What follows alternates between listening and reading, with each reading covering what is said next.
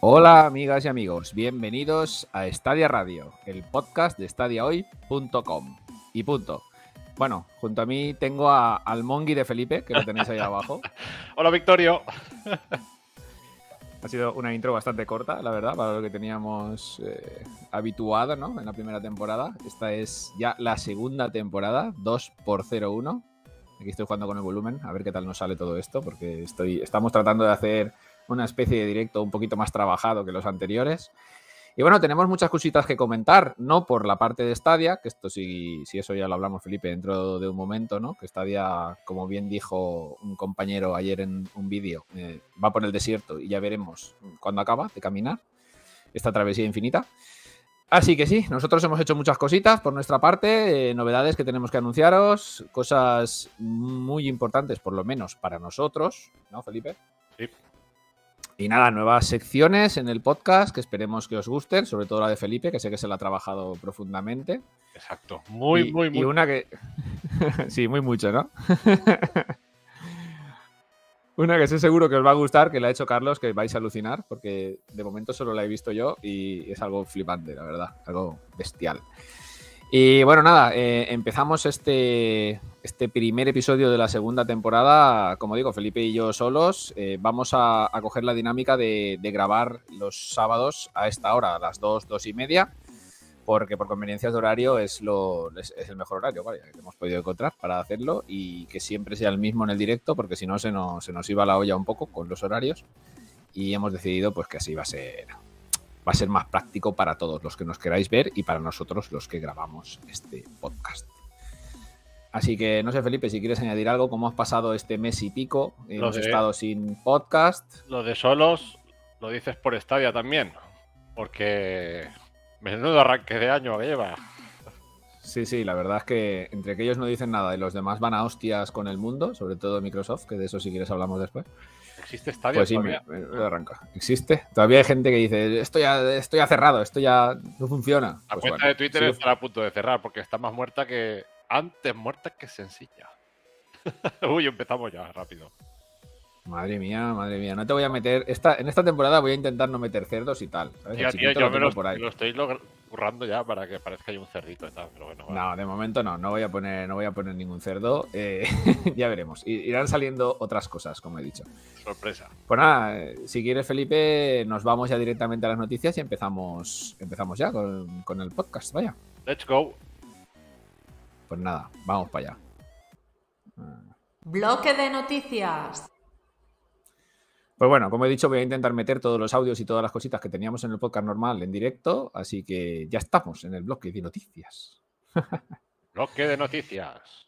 Eh, sí, eh, bloque de noticias. Bueno, eh, ha sido, ya os lo digo, complicado confeccionar este bloque de noticias porque, porque no hay muchas noticias, la verdad. Yo no sé exactamente cuánto tiempo hemos pasado, hemos pasado perdón, sin grabar un podcast. Si ha sido un mes y una semana, un mes y dos semanas, pero como he dicho antes, Stadia pues ha pasado del, del tema. prácticamente. No hemos tenido casi anuncios, no hemos tenido llegadas, ha sido bastante triste todo. Así que bueno, vamos a ver qué nos ha salido. Eh, antes de empezar con las noticias, me gustaría que habláramos, Felipe, del Buy Me a Coffee, que es muy, muy importante, que es lo que decía, noticias importantes sobre todo para nosotros. Teníamos abierto un canal de, bueno, para que nos, ayudarais a, financiar todo este proyecto de stadiahoy.com, pues lo vuelvo a decir, que para quien no lo sepa, todo esto nos cuesta dinero a los integrantes de stadiahoy.com. No os penséis que ganamos dinero ni que con todo esto nos estamos forrando o que vivimos en Andorra. Felipe está cerca, pero no. Eh, nos sigue costando Mis dinero de ganas. nuestro Eso bolsillo. de cerca también es relativo. Bueno, cerca, estás a tomar por saco. Más cerca que yo, pero lejos. Eso sí. Eh, pues eso, entonces hemos, hemos pensado, todos los integrantes de, de Stadia hoy, de, cambiar un poco lo que es la política del Buy Me a Coffee. Entonces, eh, decidimos hacer una suscripción económica, más económica que, la, que lo que teníamos anteriormente, ¿vale? Que la suscripción anterior no os dábamos nada a los suscriptores, que hemos estado trabajando bastante en todo esto para ofreceros algo. Claro, para ofreceros algo por- por vuestra aportación, desde luego. Entonces, hemos, vamos a abrir una suscripción nueva por dos euros simplemente al mes, Muy ¿vale? Y que con la, baratilla. Sí, una suscripción de un precio muy, muy asequible, con la que vais a tener pues ciertas ventajas que no tendrán los que no estén suscritos a esta suscripción, ¿vale? Valga la redundancia. Eh, primeramente vamos a crear un, podcast, lo más importante creo yo, un podcast, un, episodio entre episodios, ¿vale? Eh, exclusivo solo para la gente que esté suscrita, que es, el, es, diría yo, la cosa más diferencial, ¿no? Por decirlo de alguna manera. Entonces vais a tener un episodio intermedio entre cada dos semanas que grabamos el podcast numerado, vamos a hacer un podcast intermedio, no sé cómo lo llamaremos, de momento vamos a dejar por, podcast intermedio. Eh, aparte, el, el podcast intermedio entre medias de esto, también vamos a tener, eh, vais a tener vosotros los que nos ayudéis con esta suscripción mensual de 2 euros al mes, ya decimos, muy baratita, en Buy Me a Coffee, acordaros. Eh, acceso anticipado a todo nuestro contenido exclusivo. ¿Qué es nuestro contenido exclusivo? Pues principalmente es eh, los podcasts, los recibiréis antes, todo lo antes que se pueda. Si grabamos el sábado, pues posiblemente el sábado por la tarde, si no lo habéis visto en directo, ya lo tendréis disponible para escucharlo, o el domingo por la mañana a mucho tardar. Así que tres, cuatro días antes de, su salida oficial, que seguirá siendo el miércoles por la mañana, primera hora, que primera hora mía puede ser por las seis o las siete de la mañana, depende. y después, aparte de esto, también tenéis contenido anticipado, quiero decir, acceso anticipado, perdón, a todos los vídeos de YouTube. Y posiblemente alguna cosilla más. Veremos qué hacemos con los análisis, a ver si podemos también incluirlos con acceso anticipado. Estaría bastante bien que tengáis contenido de la web eh, escrito anticipado. Y bueno, creo, Felipe, que quedamos que la suscripción, la suscripción, me refiero, el café separado de 5 euros lo íbamos a mantener. O sea, quien quiera ayudarnos eh, sin recibir nada a cambio puede pagar un café cuando quiera, como hasta ahora, que lo habéis hecho muchísimos de vosotros. Muchas gracias a todos los que lo habéis hecho alguna vez. Exacto, si os gusta nuestro contenido, os gusta nuestro trabajo, lo que hacemos y tal, pues podéis eh, y queréis colaborar ¿no? en, en, mantener el coste de todo esto. Como apuntaba Víctor, pues nos está costando dinero a nosotros, podéis eh, pagarnos un café como hasta ahora, que no sé si eran 5 euros, eh, y no es ningún tipo de suscripción, es un pago puntual que podéis hacer cuando queráis y, bueno, pues apoyáis el proyecto, ¿no? Nos apoyáis a nosotros en, ese pago.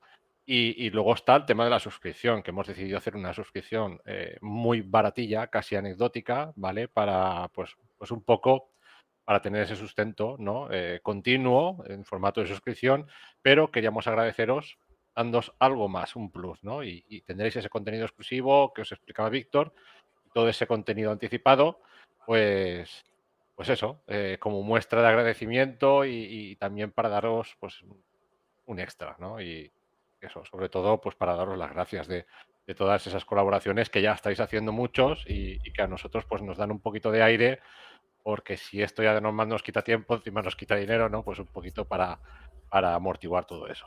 Entonces, nada, como apuntaba Víctor, ya resta daros las gracias de antemano, ya está. Pues sí, bueno, y, a ver si podemos, también lo pensamos, pero tenemos que trabajarlo un poquito más, Felipe. El tema de, de que esta gente que pague la suscripción, bueno, estos compañeros que nos ayudan en esta travesía, esperemos que no por el desierto, no como Stadia, eh, puedan decidir también contenido que vamos a hacer y cositas que vamos a hacer. Ya veremos cómo, cómo os pasamos ciertas encuestas, ciertas cosas, para que podáis también tener un poquito de, decisión en lo que hacemos en la web, ya sea contenido de audio, de vídeo o análisis o lo que sea, ¿no? Porque cuando hacemos análisis, pues también filtramos un poquito los juegos para que podáis decidir, hostia, pues hacer el análisis de este o de aquel, o no sé, lo que se nos vaya ocurriendo, que seguro que serán cosas muy interesantes para los que participéis en este proyecto activamente. Me gustaría apuntar también, a ver, con esto ya, ya lo sabréis, no lo supondréis, ¿no? Con una suscripción de dos euros no vamos a ganar dinero. Lo único que queremos es eh, pues costear el proyecto para que no nos toque poner dinero a nosotros en nuestro bolsillo y, todas esas suscripciones de más que van haciendo, pues también irá planteando también si hay un cierto volumen, pues de hacer concursos, sorteos, alguna cosilla también para dar un poquito, la idea es pues mover la comunidad y que, que todos podamos eh, comunicarnos, interactuar a través de Stadia hoy también y, y Stadia. Básicamente. Pues sí, muy bien. Pues eso, después de este rollo que os hemos soltado, que seguro que se ve alguien viendo, nos habrá ido ya pues a otra cosa. Hasta luego. Hasta luego. Patata caliente. Hasta luego. Uno menos. Bueno, ya volverán. Eh, vamos a empezar con lo que vienen a ser las noticias. Va, que, ya digo, es que Acabó el podcast. Final del son Pocas, son pocas y cobardes. Bueno, vamos a empezar por cosas que tenemos fresquitas. ¿eh? No me he querido remontar muy atrás porque tampoco hay mucho para, para rebuscar. Eh, vamos a empezar con el lanzamiento de Rainbow Six Extraction, que lo hemos podido probar. Creo que tú, Felipe, más que yo, porque yo lo probé un poquito y no es mi tipo de juego. Sí, yo no porque sea malo ni nada, sino porque, no es lo mío, los shooters. Muy buen juego. O sea, juegazo. ¿Te ha gustado? Me ha gustado muchísimo. Me ha gustado muchísimo. Me está gustando mucho y, es una propuesta muy concreta y no va a gustar a mm. todos pero el que vaya mm. buscando ese tipo de juegos se lo va a pasar en grande. A mí es una propuesta, eh. ya de buenas a primeras, ya os digo que a mí la propuesta realmente no es que sea mi tipo, pero me he metido un poco porque al final tenía que hacer el análisis, tengo que hacer el análisis y, y estoy en ello, ¿no? Y, ostras, pero me ha enganchado, me está gustando mucho más de lo que yo creía que me iba a gustar bueno, si queréis. No o sea, no sé, me, está sorprendiendo, tío, porque el comentario ayer por la noche fue, mm, eh, no sé yo esto. sí, a ver, a mí, es que los juegos de tensión, ¿no? De así tan tensos y tal, me echan para atrás, ¿no? Oh, lo tengo que cerrar y luego paso media hora vuelvo a entrar, ¿no? Porque me, ponen muy nervioso. Pero, pero nada, le he dado. al final lo tienes que jugar para, para el análisis, ¿no? Entonces, le he continuado jugando y, cuanto más juegas, más comprendes el juego y, lo disfrutas. ¿no? Al final es, eh, es un juego cooperativo básicamente. Si quieres jugar solo, olvídate. Yo intenté jugar solo al principio un poco para ver cómo iban las mecánicas y demás. El tutorial sí, te lo apaña muy bien, sencillito, pero cuando sales del tutorial y te metes tú solo, adiós, no puedes hacer nada o es, la dificultad se dispara. Y tampoco es el objetivo del juego, no tiene un modo historia como tal, aunque sí que hay un trasfondo, no, no hay un, un modo historia para un jugador como tal, ¿no? Como se explicaba. Entonces, es un juego multijugador cooperativo de hasta tres personas en, la que, en las que tienes que hacer incursiones, ¿vale? Entonces, dependiendo del nivel, vas a ir haciendo incursiones en unas zonas u otras, ¿vale? En los primeros niveles, hasta que no llegas a una cierta a un cierto nivel, no vas a desbloquear. estas incursiones, Felipe, perdona que te corte, que son como mini niveles. Sí. O niveles propiamente dichos. Ahora entraré ahí. Entonces, es que voy a ah, hacer ya casi un análisis del juego porque ya lo tengo bastante jugado. Sí, no, ya, ya, te veía que ibas enfilado. Digo, a ver, explícame un poco porque yo me, yo me, metí y no me aclaré demasiado. Digo, ¿esto qué cosa más rara es? La historia es que hay un nivel, ¿vale? Tú entras con, tres, con dos jugadores más en una zona que está dividida en tres subniveles, ¿vale? Cada, cada subnivel de estos, eh, no, tienes que ir primero al primer subnivel, Luego decides si quieres continuar, vas al segundo subnivel. El segundo subnivel obviamente es más difícil. Y luego está el último subnivel, que es el tercero, que es el más difícil de todos. Entonces, eh, tú tienes que completar una serie de objetivos en cada subnivel. Entonces, llega un momento que tú decides, si has hecho un subnivel, decides, bueno, puedes decidir de abandonar la partida, abandonarla entre comillas, vas al punto de extracción, te vas, eh, recoges tu experiencia, vuelves y ya volverás a otra partida, ¿vale? No pierdes. Eh, y puedes decidir si arriesgarte, continuar con el siguiente subnivel. Es un poco toma de decisiones entre todos. La historia está que tiene un componente de gestión de... De la dificultad, ¿no? Del riesgo-recompensa.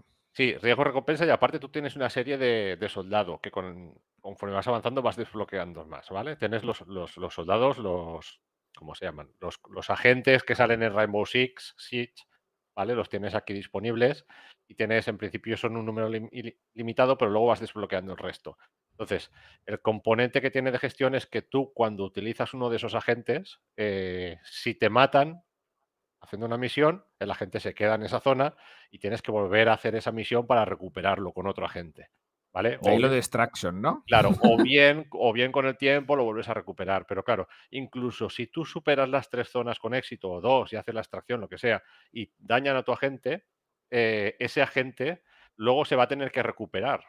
luego lo vas a tener eh, con la salud. stand-by, ¿no? Un poco. No, a ver, lo puedes, si tiene la salud, creo que a partir del, de media salud, lo puedes volver a utilizar, pero irá con menos salud y si lo tienes por debajo, tienes que esperar a que se recupere para poder volverlo a utilizar. Entonces ya si te lo matan, esto hasta, que no lo recuperas o pasan X partidas que te vuelva a plantel, no lo puedes utilizar.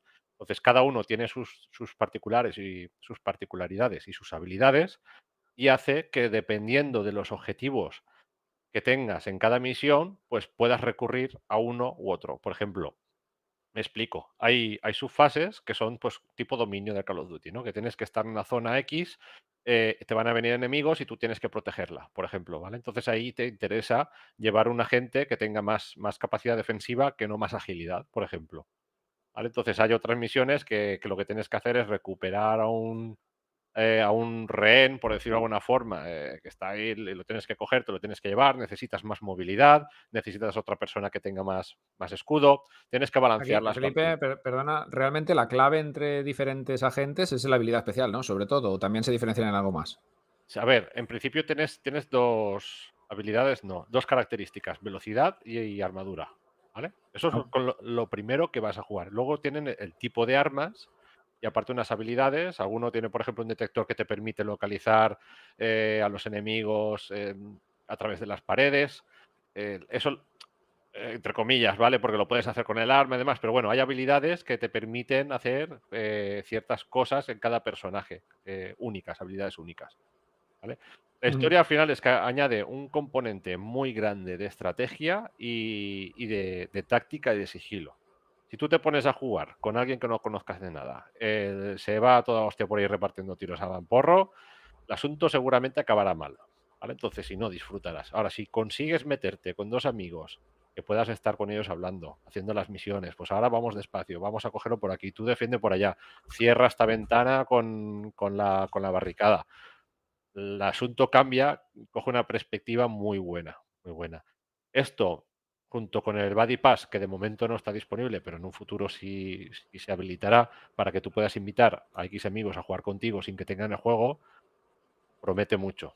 Y cuando le coges el puntito, si buscas un juego cooperativo donde tengáis que cooperar para, hacer las cosas bien, no es al tuntum y tal, eh, juegazo. Ahora, si buscas un, juego para un jugador con una campaña, con... no, olvídate, porque ese no es tu juego. Eso es un poco. Sí, sí, yo, eso es lo que me pareció a mí, ¿no? Que es eh, multi y punto. Exacto. Pero bueno, eh, no sé, ya te digo, como el especialista en shooters aquí eres tú, las conclusiones las vas a sacar tú. Yo lo poco que jugué no me gustó, pero claro, es que no es mi estilo de juego. entonces tampoco tengo, no puedo, no puedo opinar. Depende, depende de, Tienes que saber lo que está, a lo que vas. Y, si lo que vas te llama la atención, decir, yo quiero jugar multijugador con amiguetes, o bueno, me arriesgo de vez en cuando una partida a ver si sale bien y tal, pues es una pasada. También es verdad que si no eres muy receptivo a este tipo de juegos, imagínate que buscas una partida con gente que no conoces, van a saco, a la primera de cambio te matan, te tienes que esperar a que acaben los demás para tú poder volver a jugar. Entonces. Sí, no hay respawn, ¿no? Porque tu personaje se ha quedado, digamos, eh, en, coma, ¿no? Ahí en. No sé, congelado, no sé exactamente la, palabra que utiliza el juego. En estasis, creo que es. Sí. Entonces, eh, lo ideal es un juego para jugar con amigos y para crearte un grupito en el Discord de stadiaboy.com y jugar con gente mm. que conozcas. Ese es el caso. Ahí estamos. Muy bien apuntado. Exacto. Dejaremos el enlace en la descripción del vídeo de YouTube.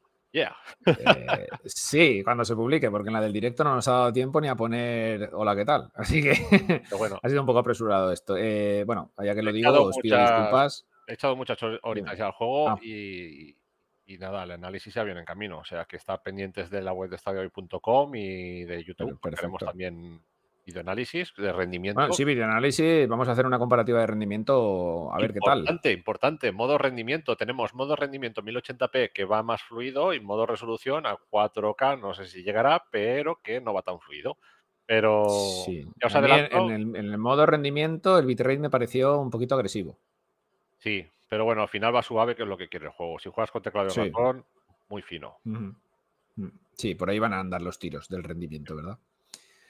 Muy bien, pues, pues nada, quería que me, me, ha cortado un poquillo. Que quería pediros disculpas por, toda la, la, anticipación del podcast en directo, que no hemos dicho nada. Es que no nos ha dado tiempo, ¿vale? Ha sido un poco. Bueno, en realidad hemos tenido tiempo, pero no.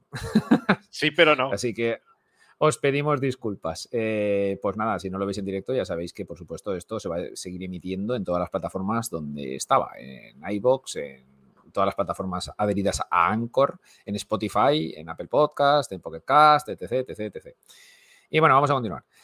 Eh, a ver, como digo, hay pocas noticias, así que os vamos a colar algunas cosillas para que os paséis por la web, pero cosas muy, muy interesantes. Como por ejemplo el artículo que hizo Felipe el otro día de los 10 juegos que deberíais probar sí o sí en Stadia. Ya hemos hecho varios vídeos y varias cosas, pero me parece que es un artículo rápido de leer y que te resume así rápidamente, como digo, los 10 juegos que a tenor de la opinión de Felipe son los que tienes que jugar sí o sí si te pasas por la plataforma de Stadia, que si estás aquí escuchando o viendo esto, es que te has pasado.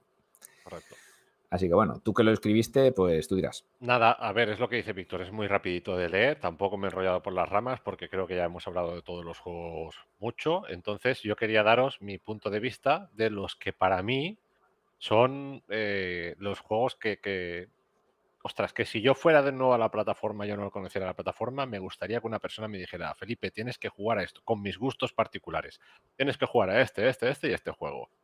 Eh, Sí que es verdad que nos han apuntado por Telegram en la comunidad de Telegram, de la cual podéis entrar también. Ya os decimos aquí, os dejaremos todos los enlaces. Eh, nos apuntaron, ostras, pues este juego, eh, Josep Piciana creo que era, me comentaba Red Dead Redemption 2, que no lo puse. Eh, claro, es un juegazo Red Dead Redemption 2. A mí no, no es mi tipo de juego, entonces por eso no lo puse, ¿vale? Y con esto quiero decir que hay muchísimos juegos que me he dejado por el tintero, pero porque quería poner 10 y son los 10 así que más, más horas les he metido y más bien me, los he, me lo he pasado con ellos, ¿no? Entonces, pero que hay muchos más. Pasaros, echarles un vistacillo y, si tenéis ocasión y no los habéis probado, pues probadlos, porque son los 10 son juegos que tienen un rendimiento excelente en Stadia y aparte son juegazos. O sea que, que, ahí vais sobre seguro. Y si os esperáis alguna ofertilla, la gran mayoría os lo podéis sacar por menos de 10 euros o menos de 20 euros. Estuvimos hablando en nuestro chat interno y como bien decías, estos juegos son de tu opinión personal, eh, a cada cual le pueden gustar más o menos. La mayoría, todos ellos son jugazos, eso es, eh, eso es así. Pero bueno, que posiblemente hagamos más artículos de este tipo, pero con mis juegos personales, los de Carlos y, y los de otra gente. Así que yo no, voy a jugar a los míos, Víctor. Eh, hombre, eh, algunos ya habrá, algunos ya habrá jugado. Eso sí. No. no dejéis de pasar por estadio.com para revisar todo esto. Y bueno, como digo, eh, pocos artículos, así que vamos a continuar con cosillas que tenéis en la web, pero que son interesantes de repasar. Tenemos, bueno, en la web o en YouTube en este caso. Eh, hicimos un vídeo comparando el input lag de Stadia con Xcloud, que yo os recomiendo encarecidamente, si no lo habéis visto, que lo veáis, porque es, es interesante, ¿no? Las conclusiones a las que llega el vídeo. Tampoco me quiero meter mucho a reventarlo ahora, porque si no, no vais a pasar a verlo. Así que eh, os dejaremos también el enlace en la descripción. Así os pasáis por el vídeo y lo veis. Y tenéis también el artículo en la web, que tenéis el vídeo allí también. Así que si pasáis por ahí, win-win, dos por uno. Win-win-win. Sí, las conclusiones son, son, curiosas, como mínimo. Bueno, después tenemos eh, que PlayerUnknown's Battleground es free to play, pero no solo en Stadia, en todas las plataformas. Así que si os había traído alguna vez la propuesta, pero no queríais pagar por ella, pues este es el momento. A partir de ahora podéis jugar gratuitamente a PlayerUnknown's Battleground. Ahí de Face. Sí, o sea, muy interesante. Así que tampoco hay que comentar poco de esto. El juego llevaba en Stadia bastante tiempo, el rendimiento es el que es, porque el juego es perdonar los jugadores de este juego, lo voy a decir, una patata, técnicamente, para mí. ¿eh? Hostia, cualquier... eso de patata me suena algo. Que veremos eso más de patata... Dentro de poco, tú tranquilo, todo llegará. Vamos a reírnos con la, con la patata. Patata. Eh, pues eso, que su rendimiento no es que sea muy bueno en ninguna plataforma en concreto. Así que si queréis jugarlo, podéis, tenéis Stadia, o bueno, tenéis Stadia, todos tenemos Stadia, qué cojones. Probarlo directamente. Tenéis, no os perdéis nada. Tenéis internet. Bueno, y hablando de que todos tenemos Stadia, tenemos también dos noticias que he querido juntar en una, que me parecen bastante importantes para el arranque de año. Alguna ya se veía venir, otra es nueva. Eh, los televisores de la marca TCL y de la marca Samsung, mucho más conocida y mucho, mucho más integrada en las casas de todos, eh, de 2022 contarán con Stadia, preinstalada la aplicación nativa de Stadia. Supongo que los TCL vendrán con Android TV y los de Samsung tienen su propio sistema, el Tizen este o como se llame, no sé si actualizarán. ¿no? ¿Era Samsung Gaming App o algo así? ¿Me suena a mí? Pues no, no lo tengo muy claro, la verdad, porque la mía, que no es 2022, eh, tiene el Tizen o Tizen, o como se pronuncia. Pero la tuya es 1934, este cabrón. Ah, sí, 1917, como la película. sí. Ahora, que me parece muy, muy importante y reseñable que vayan llegando las aplicaciones nativas a todas las marcas de tele. Ya se destapó LG, que, que, ya está, vaya, que ya en las teles LG de nueva generación, o sea, teles actuales, ya parece que hablo de consolas nueva generación, ya tenéis la aplicación de Stadia, ¿vale? De momento no han incluido el mando, aunque todo es cuestión de tiempo que nos pongan un Stadia Controller. Así que que lleguen a, las teles TCL, una marca menos conocida, pero que también está en muchos centros comerciales y está teniendo bastante tirada porque son económicas y se ven bastante bien y a Samsung, por supuesto, que es pues, la otra marca por antonomasia de televisiones con LG, que llegue Stadia, pues es una noticia muy, muy buena. Ya que Stadia no saca juegos ni hace nada últimamente, pues al menos que llegue a, la, a las teles, no sé. A las teles. Ya está. ¿A qué los juegos? Sí, sí, sí. sí. No pasa. Para que los juegos no valen para nada. Con que esté la aplicación, sobra. Pues si quieres, Felipe, vamos a, a pasar a comentar los dos análisis que hemos tenido durante. Bueno, hemos tenido alguno más, pero como estos dos son uno tuyo y el otro mío, pues hablamos de los dos Vale. que hemos tenido en este tiempo de no podcast, en estas vacaciones de podcast, porque de todo lo otro no. Eh, pues si quieres empiezo yo con el de Chorus, Dale. Que lo tenéis, por supuesto, los dos análisis los tenéis también por escrito y en vídeo, tanto en la web como en YouTube. Así que si queréis ver el... Más que nada, ya sabéis que últimamente los análisis, cambiamos el formato, lo hacemos muy rapidito en YouTube. Es un análisis de rendimiento que viene a ser lo más importante, porque para ver análisis de todos los juegos os vais a otras webs, ya os conocemos, nos conocemos. Así que, de todas formas, pasaros por la web y leéis nuestros comentarios sobre el juego. Y por YouTube y veis el vídeo. Qué pesado que soy. Bueno, me pongo con, con análisis de Chorus. Eh, este juego era muy esperado por diferentes razones por la comunidad de Stadia. Una cosa un poco extraña, porque el juego sale en más plataformas. eh, así que creo que está en PC y en Xbox. Incluso en PlayStation, me suena que está, no sé. Eh, Chorus. Eh, Chorus es un juego de disparos de naves espaciales bastante arcade. Bastante, bastante arcade, pero bueno, a ver, más que bastante un juego frenético de disparos. mm, No sé por dónde empezar, porque estoy un poco. Lo hice hace bastante tiempo el análisis. Vamos a empezar por el principio. En Chorus encarnamos a Nara, que es una ex perteneciente a una secta que pretende la dominación del universo. ¿vale? Entonces, después de unos acontecimientos que pasan eh, en los primeros compases del juego, Nara se, distancia un poco de esta secta. Y bueno, se distancia, se distancia totalmente de la secta porque, porque le hacen hacer una- unas cosas que no quería hacer, ¿vale? Ya os enteraréis si jugáis nada más empezar, como digo. Así que empezamos con, con Nara la aventura. eh, directamente aquí no hay partes en las que caminamos ni controlamos al personaje, siempre vamos en naves espaciales. eh, eh, es una especie de semimundo abierto. Es una cosa un poco curiosa, ¿no? Porque tenemos zonas bastante grandes que explorar, con un, un montón de misiones secundarias y de cositas por hacer a lo, mm, pues no sé, a lo de Witcher, por decirlo a, grosso modo, ¿vale? Pero con no tantos iconos ni tantas historias. eh, con unos mapas bastante currados en 3D, unos mapas chulos que podéis ver apretando el, típico botón de selección, ¿no? En el mando de Stadia. Bueno, eh, y controlando a Nara, pues tenemos que ponerlos a los mandos de, una nave que dejó en su momento. eh, no quiero deciros el nombre ni quiero reventaros nada más del juego, pero bueno, hacen una simbiosis muy importante los dos personajes porque esta nave tiene una personalidad propia y tienen muchas cosas que, contarse, que echarse en cara eh, la una a la otra, digamos, ¿no? Nara es una mujer, por si no lo sabéis. Y bueno, el juego a mí, en cuanto a su apartado de combates de naves, me pareció muy, muy, muy bueno. Los combates son muy divertidos, ofrecen muchísima variedad y mucha versatilidad porque añaden muchos, añaden componentes no diferentes al típico disparo y misil de los juegos de naves de toda la vida. Aquí tenemos una cosa que el juego llama ritos. Felipe, deja de hacer el mongi. Te, te enseño yo el mío. El mío es más grande. bueno, quitando a Grogu, que también viene del espacio, como digo, eh, Felipe, por favor, Vale. gracias. Eh, los combates son eh, espectaculares. La verdad es que lo mejor del juego son los combates. Eh, son súper viciantes, no paras de añadir, como iba a comentaros, ritos, que son unos poderes especiales que, tenía Nara cuando pertenecía a la secta, pero que ha perdido y que tenemos que ir recuperando poco a poco y que es de lo mejor del juego, tanto recuperarlos como usarlos, porque nos permiten utilizar habilidades que no son humanas, que no son reales, ¿no? por decirlo de alguna manera. La nave se teletransporta, eh, por ejemplo, y hace ciertas cosas increíbles que la física no permitiría en realidad. Pero bueno, es lo que le añade este, este brilli brilli a los combates y que lo hace tan divertido al juego. Aparte de los combates, como digo, que son muchos, aunque algunos se repiten, hay muchos enemigos que se repiten con diferente color, diferente durabilidad, como los en, mucha variedad de juegos, ¿no? Que te enfrentas a muchos enemigos que se repiten y simplemente cambia el color porque son más duros, digamos, de un nivel más alto. Aquí esto pasa. Muy importante en Chorus también es la narrativa, porque el juego tira mucho de ella, ¿no? De esta historia de Nara con la secta, de los demás pobladores de esta galaxia, universo, no sé exactamente cómo llamarlo. Y, y la nave, eh, en este caso, que, la, que, nos acompaña, o que nosotros la acompañamos en toda esta aventura.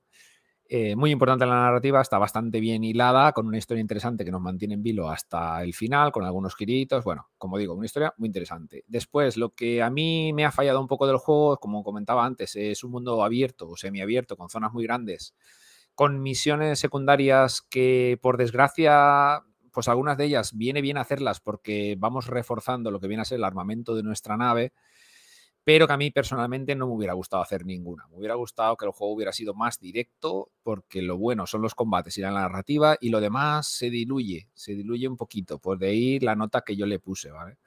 Me hubiera gustado ponerle una nota un poquito más alta. Si esto, si este mundo abierto no hubiera sido así, no hubiera sido mm, así como es, vaya, tan, tan grande y con misiones que no aportan nada realmente a la narrativa, porque sí, vas conociendo un poquito de los habitantes de la galaxia, de sus pormenores, pero lo que es la fuerza narrativa, otra vez me repito, es la historia de entrenar a la nave y la secta y todo lo que va pasando ahí. Entonces, bueno, pues eso, la nota creo que la dejé en un 7.4, aquí nos guste nos gusten los juegos de naves es ineludible. El juego está a 39,99 si no recuerdo mal en la Stadia Store. Y a los que no os gusten los juegos de naves o no hayáis probado nunca, pero os atraiga un poco la ambientación, habéis visto nuestro vídeo, os vuelvo a decir en YouTube, donde podéis ver el rendimiento, tenemos modo calidad, modo rendimiento, muy importante. Este, este selector nos encanta mencionarlo y nos encanta probarlo. En este caso se nota, se nota bastante en las, dos, las dos vertientes, ¿no? En rendimiento el juego va a 60 frames súper estables, pero acusa algo de popping, que personalmente a mí no me molesta demasiado, pero bueno, si te vas moviendo mucho por ciertas zonas, eh, hay algún popping a lo lejos que molesta. Pero lo curioso es que cuando cambias a modo calidad, el popping desaparece, pero nos aparece una carga de texturas con retraso, que esto ya es alucinante, tío. O sea, quitas un problema y añades otro. Eh, se nota mucho la diferencia, estas texturas tardan mucho más en cargar, pero son mucho más nítidas en, en modo calidad 4K. Así que bueno, ahí la elección de cada uno, en el vídeo lo podéis ver, se ve bastante clara la diferencia. Yo personalmente, como siempre, o como casi siempre, en mi caso, he jugado en rendimiento. Tuve que probar el modo calidad para hacer el análisis, pero sobre todo lo jugué en rendimiento. Así que bueno, como decía, si no tenéis muy claro el jugarlo o no, pues no sé, con que os atraiga un poquito lo que vienen a ser los juegos de naves y la narrativa, como digo, que es bastante interesante, yo igual me esperaría una ofertilla para pillarlo. Y si os gustan los juegos de naves, no pilléis, no esperéis nada. Directamente ya lo tendréis en la biblioteca, así que no tengo nada que contaros. no sé, Felipe, si lo llegaste a probar. Sí, pero muy poco. Muy poco. No. Lo jugué un poquito para ver el rendimiento y demás, pero luego no, no pude echarle. Yo creo que una horita le echaría y poco más, no. Y me echó para atrás el tema de que estaba en inglés, si no recuerdo mal. Entonces. Eh, sí, sí, no, lo he dicho, pero está totalmente doblado en inglés. Un doblaje muy bueno, pero traducido solo texto. Así que, bueno. Claro, la historia estaba. Lo, poco que yo jugué, lo que no me gustó nada es que estás en un combate, en medio de un combate ahí súper tenso y de repente la nave te está hablando y tú estás hablando con alguien y, y pierdes el hilo de la historia en ese sentido porque no puedes pararte a leer. Y, si eres nulo como yo en el inglés, pues ya te cagas, ¿no? Pero bueno, si sabes inglés, pues eso que te llevas. Pero, hostia, me hubiese gustado porque en ese sentido sí que, lo, sí que me hubiese llamado mucho la atención si, si dentro de que te dan una pequeña trama hubiese estado en, español, ¿no? Y, poderla seguir mientras combates y demás, me hubiese dado ese plus. Yo creo que eso es Yo creo que has hecho, has hecho muy bien, perdona, de, decir esto, porque se me, ha, se me ha olvidado, y es que hace el efecto GTA, y aquí es peor, ¿no? Porque en GTA dices, vale, cojo el coche, me están hablando, me paro, escucho la conversación y continúo. Normalmente, a no ser que venga un camión detrás de ti con 40 tíos con ametralladoras, que esto pasa muy pocas veces. Pero en este juego, si te paras, te matan, te aniquilan, ¿vale? Porque los combates son frenéticos y con dos segundos que te pares a leer los textos que salen en pantalla, están muerto. Y entonces pierdes mucho el hilo de esto que decía de la, de la simbiosis muy importante que hay entre la nave y Nara, ¿no? Y es una pena. Si estuviera doblado al español, eh, llegaría más gente, por lo menos en nuestro, en nuestro Sí, es que ganaría muchos enteros. a mí me gustan los juegos con una narrativa, eh, una pequeña historia, que, te hagan continuar para saber más, ¿no? Es decir, vale, me, me, engancha por la historia, la jugabilidad me mantiene y pues, pero me da, quiero saber más, quiero saber qué pasa, ¿no? Entonces, pero claro, en este caso, te pierdes mucho parte de esa narrativa si, si, no controlas de una forma más o menos fluida el, idioma de Shakespeare. Qué bien me ha quedado este discurso. De Shakespeare, es una pena. pues sí, no, pero sí, tienes, razón, es una pena. Mm. Es un punto, porque han querido hacer, han querido meterle una historia a un juego de naves que, yo creo que no se ha hecho nunca a ese nivel, o, han querido darle un, un, pasito más allá en ese sentido. y yo creo que el, doblaje hubiese llegado a mucha más gente. Sí, bueno, no deja de ser un juego entre comillas indie, ¿no? Porque lo desarrolla Fish Labs, que es un estudio pequeñito, aunque esté, aunque esté bajo el, el, paraguas de. Coño, que no me sale ahora el nombre bueno, de una, de una distribuidora bastante más grande, ¿no? y, claro, el juego no creo que el presupuesto haya sido desorbitado. Si nos fijamos en sus anteriores juegos, Galaxy on Fire creo que es su saga más destacada, son juegos de móviles que parece mentira, pero lo que es jugablemente se parece mucho a Chorus, ¿vale? No tienen esta narrativa tan impactante ni estas secuencias de vídeo tan bien hechas ni tan bien escritas ni este mundo abierto tan pesado para mí, bajo mi punto de vista. Sí, pero lo que vienen a ser, yo creo que el motor del juego, el núcleo, el, core, ¿no? De lo que es los combates y todo es el mismo de los Galaxy on Fire. Aquí se nota que tienen como más dinero, pero tampoco se han pasado. Incluso el doblaje este tan bueno que tiene en inglés y todas estas secuencias de vídeo creo que son incluso excesivas, ¿no? Para el juego que es. Sí, pero bueno, al final si tienes un personaje o dos, el doblaje es contratar a... No es lo mismo que un, un Cyberpunk que tienes que contratar ahí a a tropocientas claro. personas. Pero bueno, ahí está la Realmente sí. Eh, pues nada, Felipe, como he dicho, un 7.4. 7.4, nota notable. Está muy bien, ¿eh? la verdad es que el juego está muy bien. Aunque la nota os parezca poca, es que últimamente si un juego no tiene un 9 es una mierda, ¿no? Pues no, esto ya hace mucho tiempo que no es así, por eso nos gusta que leáis los análisis, que veáis nuestros vídeos y que saquéis vuestras propias conclusiones. Este juego con un 7.4 es un juegazo. Un, juego Así que... con 6 te puede hacer el papel perfectamente. Es un juego decente. Quiero decir, no Sí, la, nota no deja de ser un número. Claro, el, problema, os tenéis que preocupar cuando vaya por, por debajo de 5. Entonces ahí ya suspendido, ahí ya tiene algo que, puedas decir. Pero por encima de 5 es un juego que te puede, si te llama. Power Soccer. Ah, sí, ese se estaba hablando hoy un poquito por ahí por el grupo de Telegram. Sí, sí, sí. yo, no voy a decir nada, que me ha dado mucho coraje eso, pero bueno. Creo que me toca despotricar a mí, ¿no? ¿O qué? Tírate a por los pollos.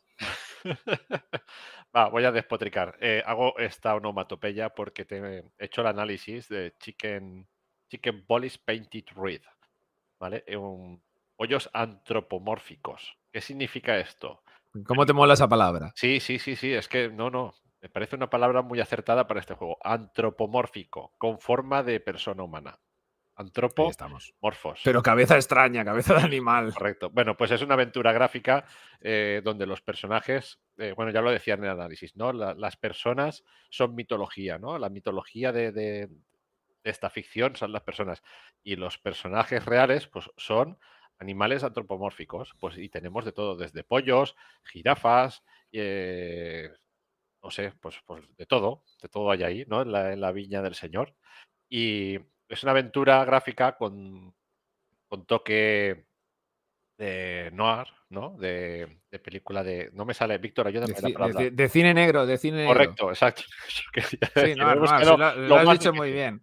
He buscado Aparte de, lo del noir que has dicho, el estilo visual, me gusta eso, que es, como el Sin City, ¿no? Que es todo negro y algunas resaltes de color que, le dan, le dan una, una, personalidad muy importante al juego, diría yo. Estaba chulo. Exacto, toda la aventura es en blanco y negro, salvo algunos matices de color, pues eh, el rojo cobra mucho protagonismo con la sangre, que no, no, os penséis tampoco que sale dos veces, y con algún elemento más, y luego un color así más vivo que, que para dar énfasis en unas situaciones en concreto, ¿vale?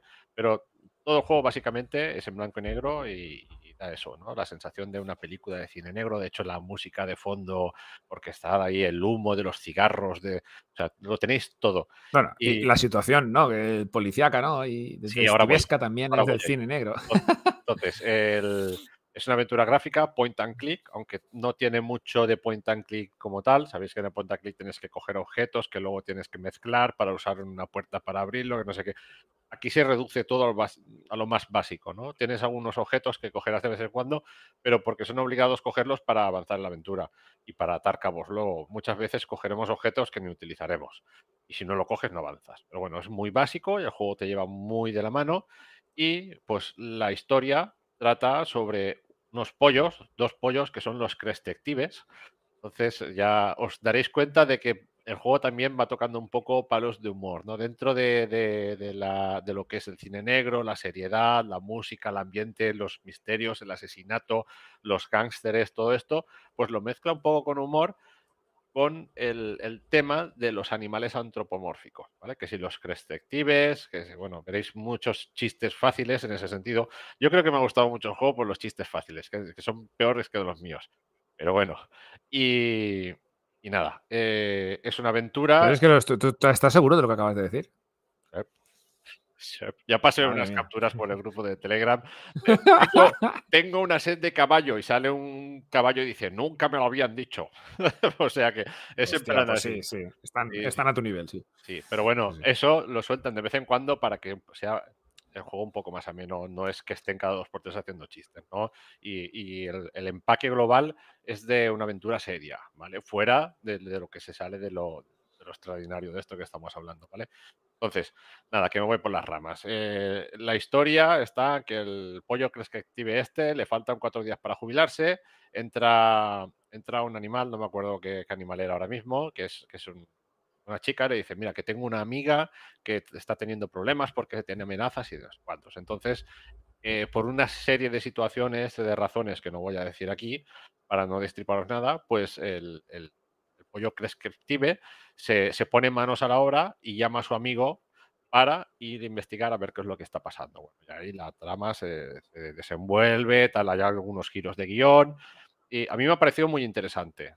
El juego, si vas a la historia principal, dura en torno a las seis horas y media.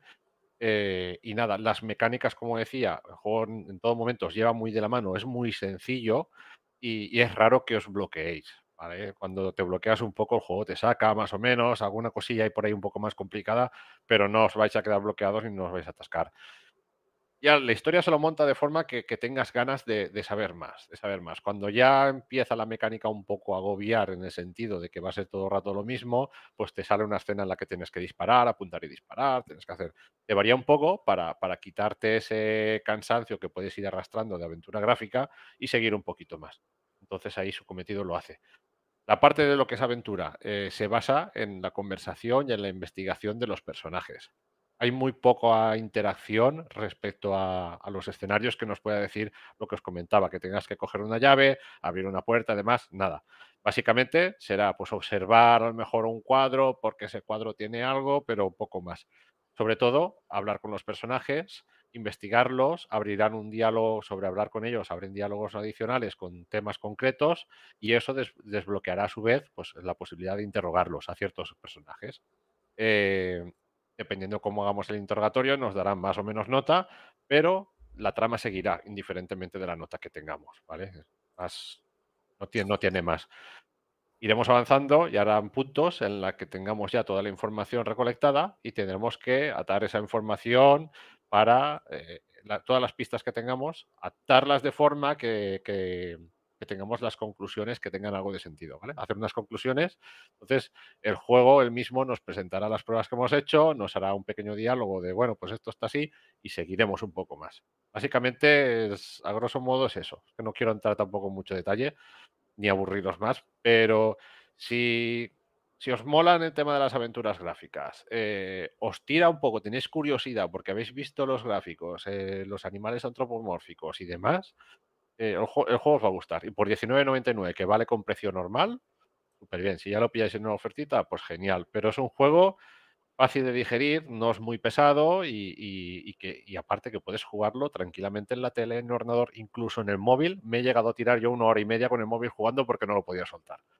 Ahí, ahí te quería yo preguntar. una cosita, una pregunta, Felipe, antes de que termines. Eh, ¿Teclado y ratón, mando o Direct Touch en el móvil? No, en el móvil eh, con Razer Kishi.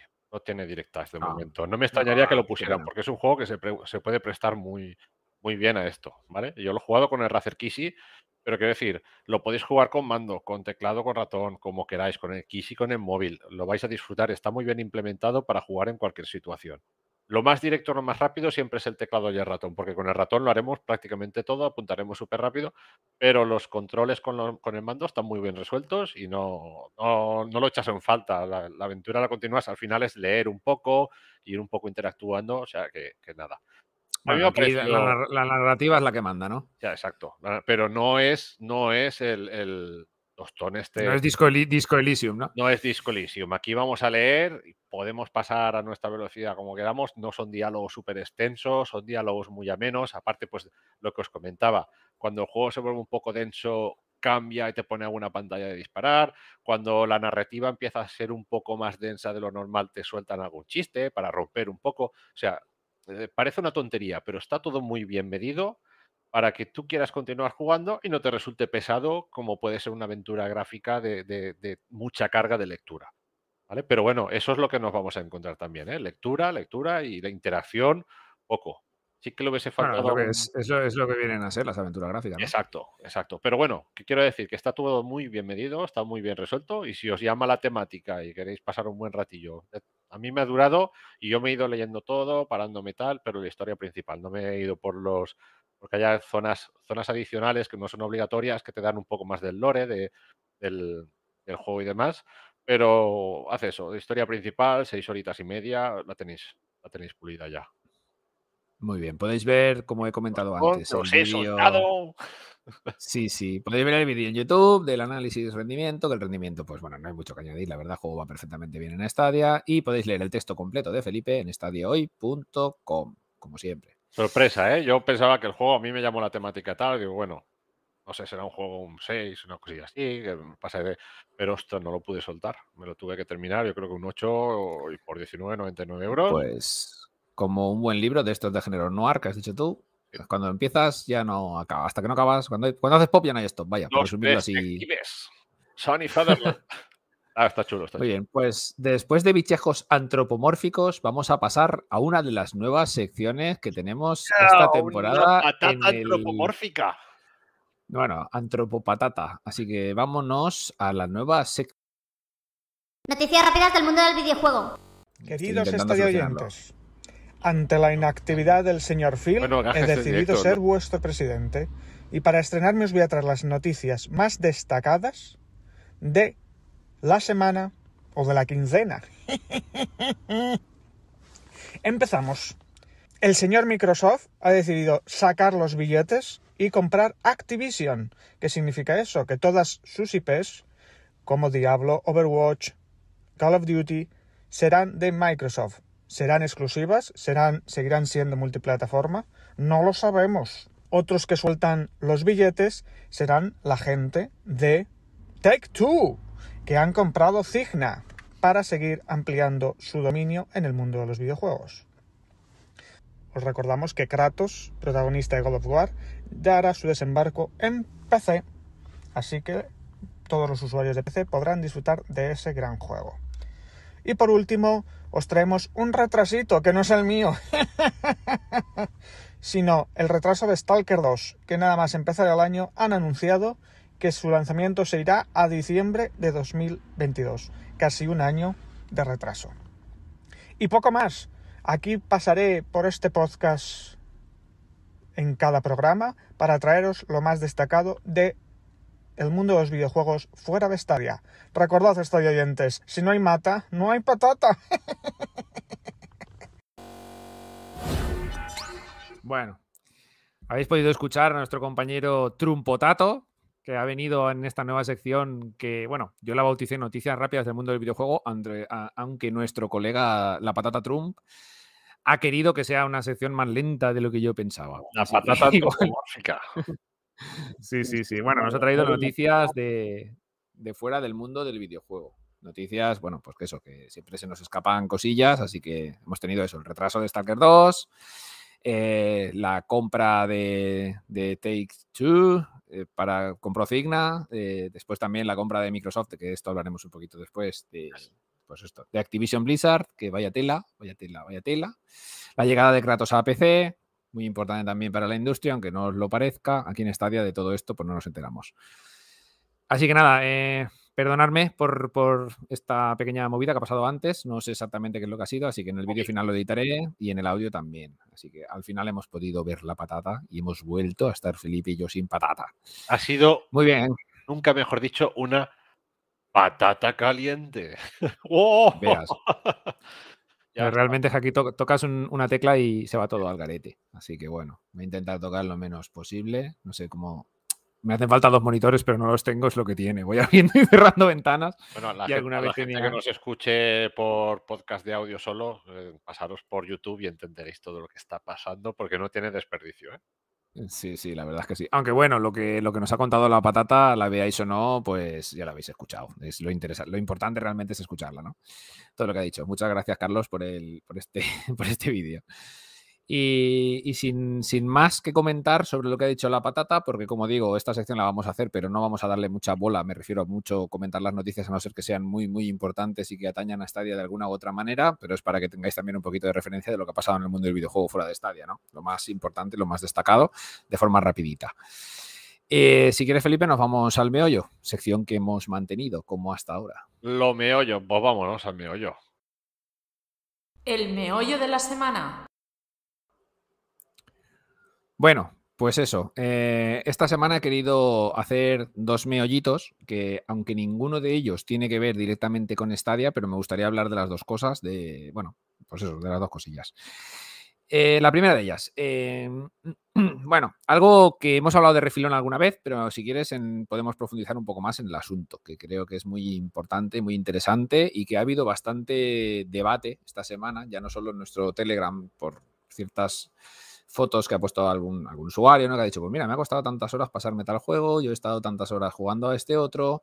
Bueno, el despiporre vino porque la gente de Techland, de Techland, creo que se pronuncia, Techland, que son los creadores de Dying Light, están pues trabajando en, la segunda parte, que se nos viene dentro de poco, no en Stadia, por desgracia. Estaría bien que saliera este juego también en Stadia, pero bueno. La cuestión fue que dijeron que, que su juego tardaba, bueno, que ibas a tardar unas 500 horas en completar su juego. ¿vale? Tocaron en Mm, la Teclan. La Teclan. Fue malo.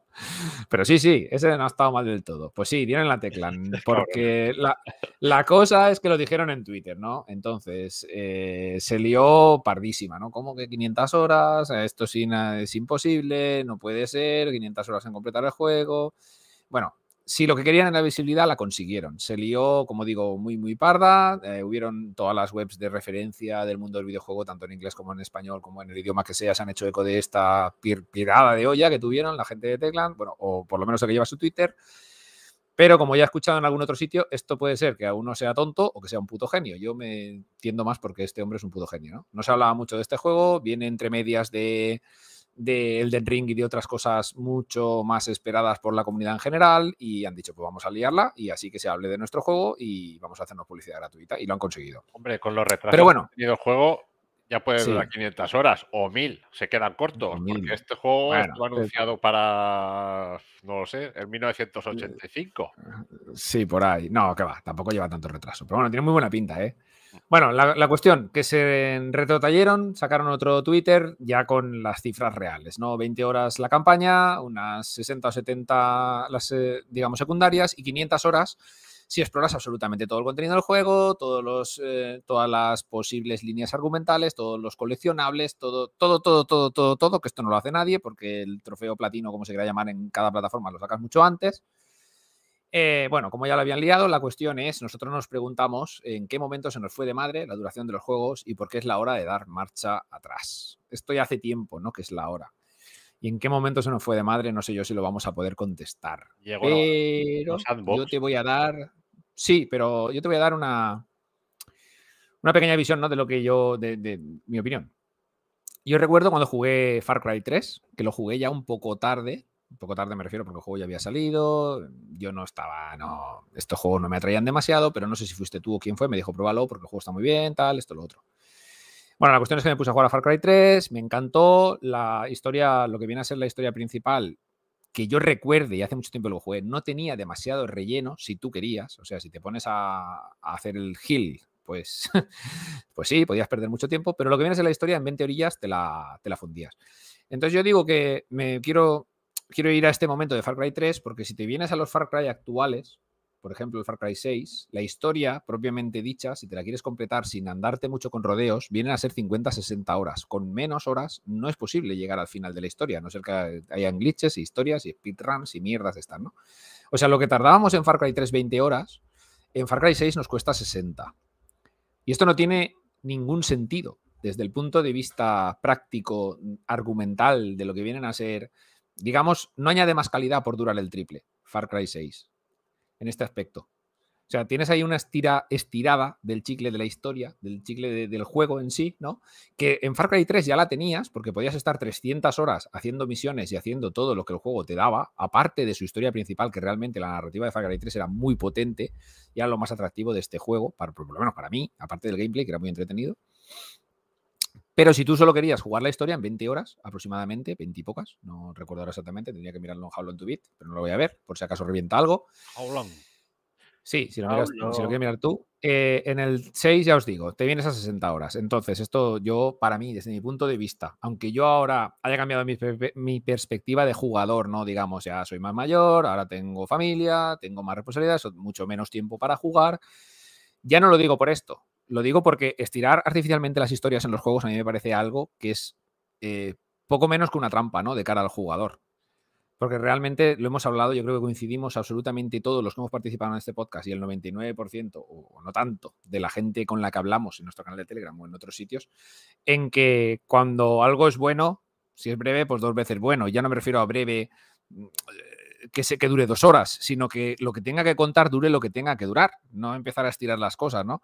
Y juegos tan geniales, y pongo las comillas porque para mí mm, no es mi tipo de juego, no me gusta, no me gusta la compañía, no me gusta el juego.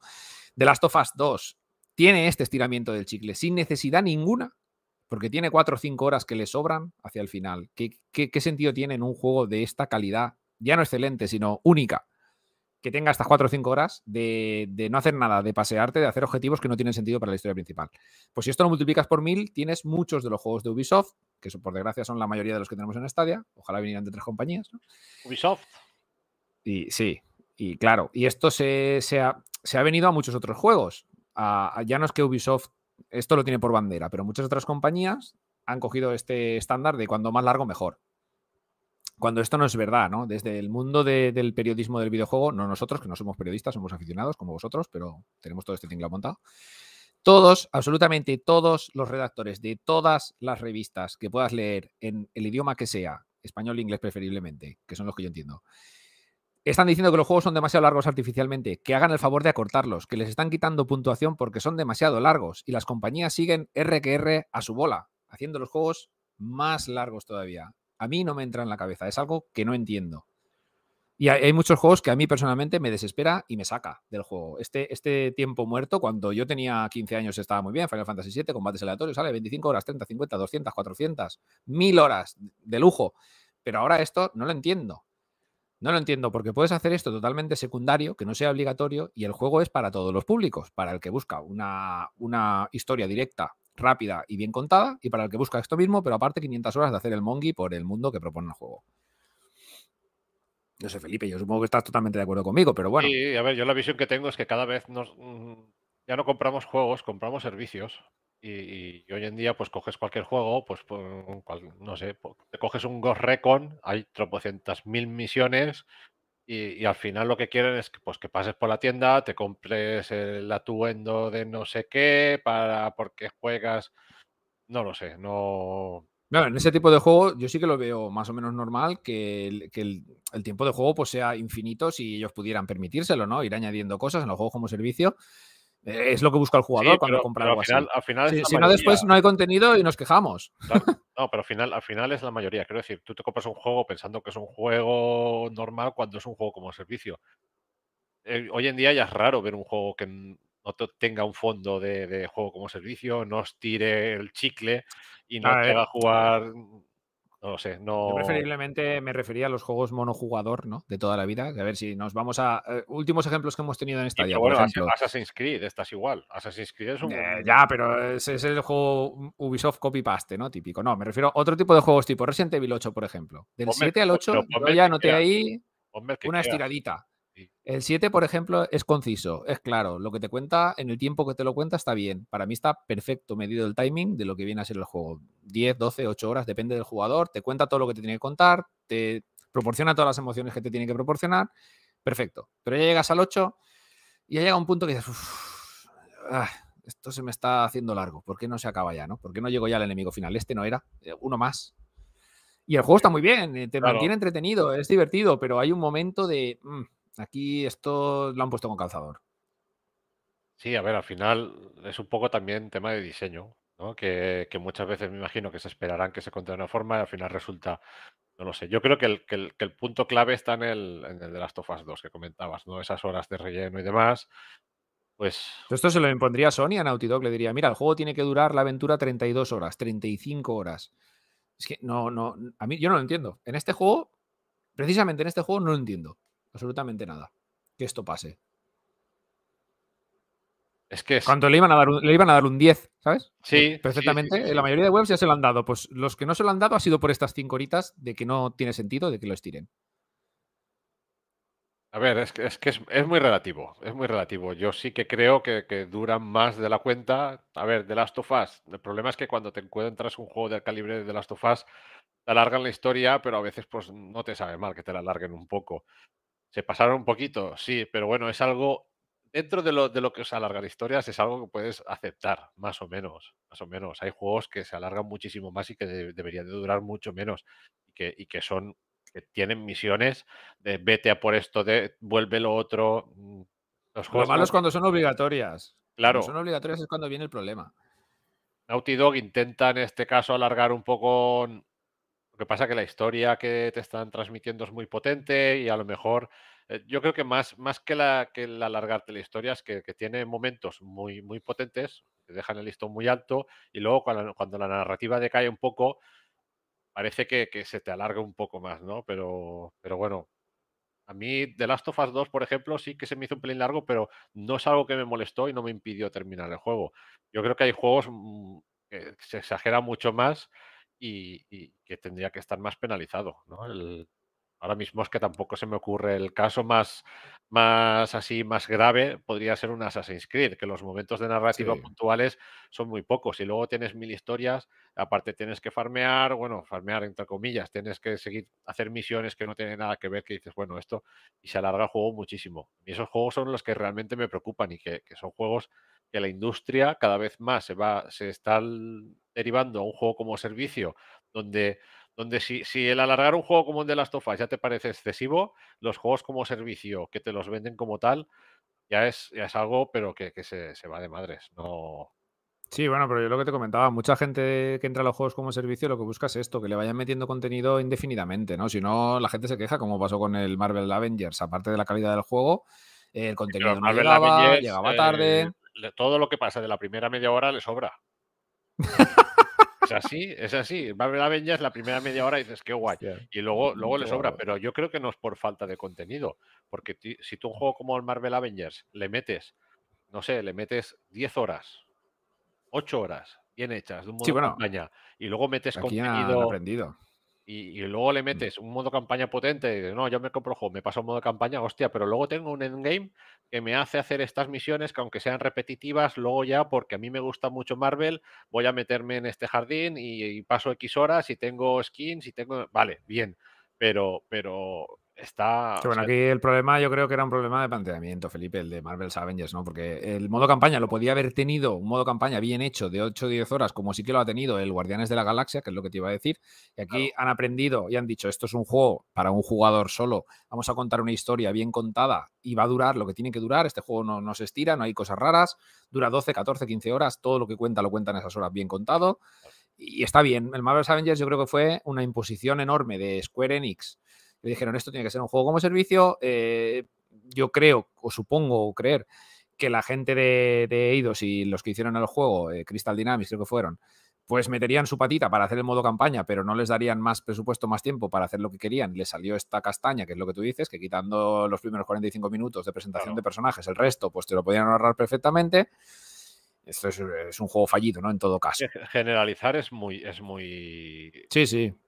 Podemos Bueno, pero sí, pero normalmente, si cogemos el grosso de los juegos monojugador, digamos, ¿no? La gran mayoría, muchos de ellos están estirados artificialmente en algún punto. Sí, sí, no, Pocos hay que digas, hostia, esto está perfectamente cuadrado, aquí hay.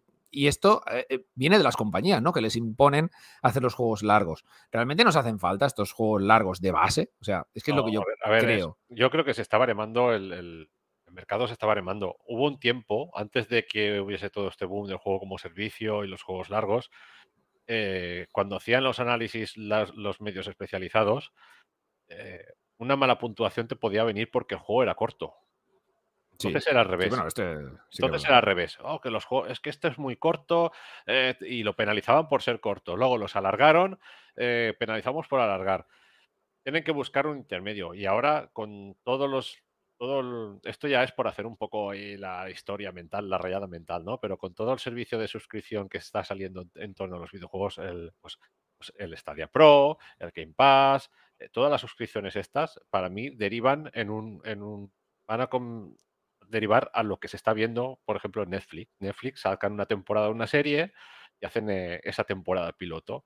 Ostras, tiene mucha, mucha, muy buena acogida, sacan una segunda temporada y de- incluso depende de la acogida que tengan, sacan una segunda o una tercera ya de buenas a primeras. Para mí los juegos van ahí, van a, temporadas.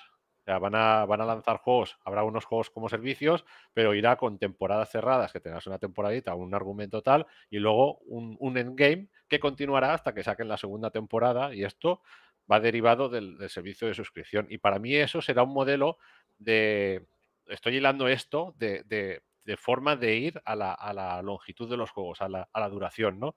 Será un modelo de decir, vale, yo jugaré una campaña de 10 horas, estaré un año jugando al endgame, no, si me gusta, y si no, lo dejaré ahí hasta que salga una nueva temporada y jugaré la temporada y tendré el endgame, y será la forma de compatibilizar una campaña con su duración concreta, sean 3 o sean 6 o sean 10 horas, las que necesite, con un endgame más largo o no.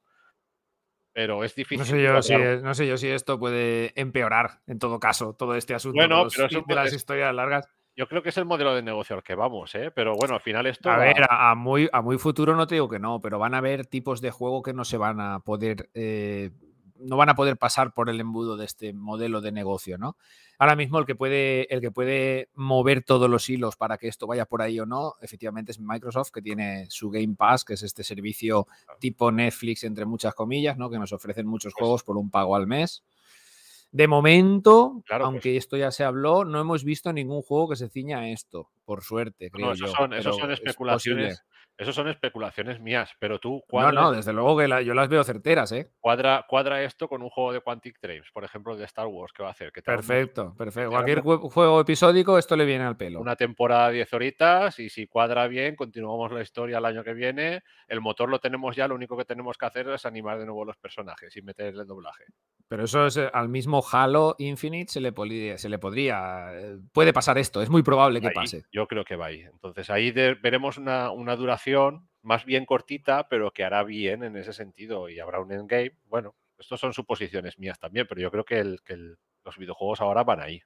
Van a eso. Sí, bueno, yo, te como digo, yo- yo servicio. creo que hay, hay juegos que no se pueden adaptar a esto. Tú imagínate Hombre. el, el- el God of War o este de las Tofas por capítulos. Vamos, va, Bueno, eh, iros, Dime, iros a dime un juego, dime un juego que no tenga temporadas ahora mismo. Eh, pues, hombre, monojugador ninguno. Que como- sean multijugador todos. Sí, pero bueno, hasta el de Crew, este de, de coches de Ubisoft, tiene temporadas. Por el amor de Sí, Dios. sí, sí, sí, Víctor, ¿qué está pasando? Ya, bueno. Eh, al final las temporadas es una rentabilidad que le sacan las compañías a los Claro. juegos, ¿no? Pero bueno, la gente que entra a este tipo de juegos con temporadas ya saben a lo que van, ¿no? Si tú te metes en Fortnite ya sabes a lo que vas, si te metes en Warzone ya sabes a lo que vas. Sí, pero Y tú en te este caso de- Crew Hitman, es igual. Te compras un Hitman y tienes temporadas dentro de las temporadas, porque Hitman es una trilogía que tiene tres juegos y dentro de cada juego tiene sus propias temporadas. Sí, bueno, de Hitman ahora mismo con el pack este Trilogy es una idea de olla lo que han montado ahí, pero bueno. Hit- Hitman eh, Decadence. Sí. Hostia, esa es la cuarta entrega. que Anu Reeves es Hitman Ahí, afeitado. ahí estamos. El agente 47.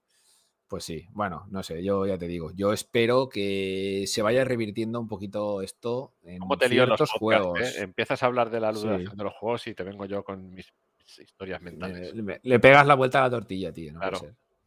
Puede ser. Pues bueno, vamos a, vamos a ir a la segunda parte, va, del meollo. Que esto, aunque no sé si esto es off topic, no topic, porque al final esto yo creo que nos va a afectar a todos de una manera u otra, tengamos Stadia no, tengamos Xbox no, tengamos Sony o no. Eh, bueno, como hemos dicho, ha dicho la patata, Xbox, Microsoft ha comprado Activision Blizzard. Eh, por por una cantidad. Sí, iba, iba a poner una- un GIF de una bomba con un sonido, pero no me ha dado tiempo. Y no hemos pegado ningún cerdo todavía, Víctor, por el amor de Dios. Eh, es que, va, va, te, voy a, te voy a poner alguno, va, porque si no después me lloras que si no hay cerdos, que si tal. Espera, está al caer. No quiere cambiar. Nada, que no hay cerdo, Felipe. Bueno, va. No lo hay. Un poquito más y me vuelvo a petar esto. Vale, Vale, iremos, no, afina- no, iremos no. afinando. iremos afinándolo. bueno, como he dicho, eh, Microsoft ha comprado Activision Blizzard y hasta ahí decís, bueno, ¿qué, qué pasa, no? Activision Blizzard, vale, es 68.700 millones de dólares. Nos parecía escandaloso la compra de Bethesda, ¿no? 6.500 millones, no llegaba, o 7.500, no recuerdo. Bueno, da igual, esa cifra ya es ridícula Ya. comparada a los 68.700 millones que va a pagar Microsoft por comprar absolutamente toda la compañía de Activision Blizzard. A ver, lo que podamos ahora nosotros deciros va a ser más en cuanto al tema Stadia y todo esto. Yo ya sé que es una referencia externa, pero la quiero decir porque me ha parecido muy, muy, muy, muy, muy, muy, muy, muy interesante. Si queréis saber mucho más sobre el tema y sobre este asunto de las compras de empresas y de las movidas, escucharos el podcast de esta semana de Vandal, ¿vale? Vandal Radio, porque habla Rubén Mercado, que es una persona que sabe mucho de esto. Una persona que Mercados, mucha sabe de mercados. Claro, sabe de mercados porque él tiene una empresa, mm, una empresa de accesorios y de ciertas cosas y sabe mucho de lo que habla. Y me parece muy interesante todo lo que dice en este podcast en concreto. Bueno, normalmente también, me parece muy interesante todo lo que dice él. Así que si queréis saber mucho más sobre la fusión esta, pasaros por allí y lo escucháis. Y ahora vamos a hablar de lo que nos atañe a nosotros, que viene a ser cómo puede afectar esto a Stadia. Yo voy a empezar diciendo que creo, y creo que no me equivoco, que ningún juego de Activision Blizzard está en Stadia. No sé, Felipe, tú sí le has pegado una revisadita a los juegos. No tenemos Diablo, no tenemos Call of Duty, no tenemos. eh, Bueno, este ya no eh, es. El Destiny 2 ya no es de Activision, ¿no? Bueno, al principio, el- luego lo recuperó Bungie. Ah, buah, Si no me equivoco, creo que el Sekiro. Creo que el Sekiro sí, Sekiro, sí está, dentro, está dentro del paquete Activision. Eh, que no me sale el nombre. Crash Bandicoot, eh, no sé, hay muchas sagas más. World of Warcraft, por supuesto. eh, todos estos juegos no hay ninguno en Stadia. Así que, World ¿cómo War- nos puede afectar? Pues que si no estaban, no van a estar. Será lo más no, normal. mañana. Pero bueno, sí. Sí, eh, entonces, eh, yo qué sé, de cara al que su única plataforma es Stadia, que Microsoft haya hecho esta barbaridad de comprar Activision Blizzard por esta cantidad inhumanamente absurda de dinero, pues yo creo que le va a dar un poco igual, la verdad. Después, si eras eh, o eres eh, propietario únicamente de una PlayStation y solo juegas a Call of Duty, pues yo me pondría a temblar de cara a un futuro. No me siento las piernas, Dios mío. Claro, no te, no te puedo decir otra cosa que igual tienes que ir pensando en vender tu PlayStation 5 y pillarte una Series X. A ver, también les hacen un favor, porque el Carlos Duty que han sacado este año. uf, Bueno. Ya, ya se están escuchando rumores de que se van a alargar los, los lanzamientos de los Call of Duty, de que esto no va a volver a pasar porque Microsoft va a meter ahí un poquito la mano para que no vuelva a pasar esto que ha pasado con, como has dicho tú, Vanguard, ¿no? Es el último Call of Duty, que vaya, vaya castaña. de vanguardia. Una castaña perfecta de vanguardia, sí. A la A vanguardia. la última, a la vanguardia. a la última moda. Sí. Así que bueno, eh, no deja de ser la noticia de- del, del año directamente y ya veremos si de la década, porque esto no ha pasado nunca. Bueno, esto que- pone en una- contexto pues el movimiento, el, el contraste eh, de- del, del movimiento de Microsoft con Xbox con, con el de Google con Stadia. O sea que Microsoft Pues sí, está comprando sí. a diestro y siniestro. También entiendo que tiene muchos, muchos más usuarios, mucho lo que quieras, pero y, y- y ves Stadia que tiene el Twitter muerto, pues dices, mira, que empiecen por comprar un community manager.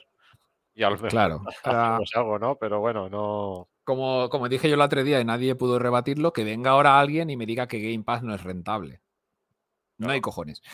Y no, eso de aguanta- aguántame la cerveza no va a valer. ¿eh? Aguántame, aguántame bueno, el aguántame café. Aguántame el cubata no a ¿vale? Coffee. Bueno, si queréis sea- apoyarnos, podéis comprar un Buy Me Coffee de 5 orillos por ahí y luego tendremos la suscripción de dos. tic, tic, tic, tic, Y, y eso, nada. que os dará ventajas exclusivas, como hemos dicho al principio del podcast. Tendréis un podcast entre podcast exclusivo para suscriptores, eh, acceso anticipado a los vídeos, a los podcasts y a análisis y cierto contenido de la web. Así que pasaros por Buy Me a Coffee.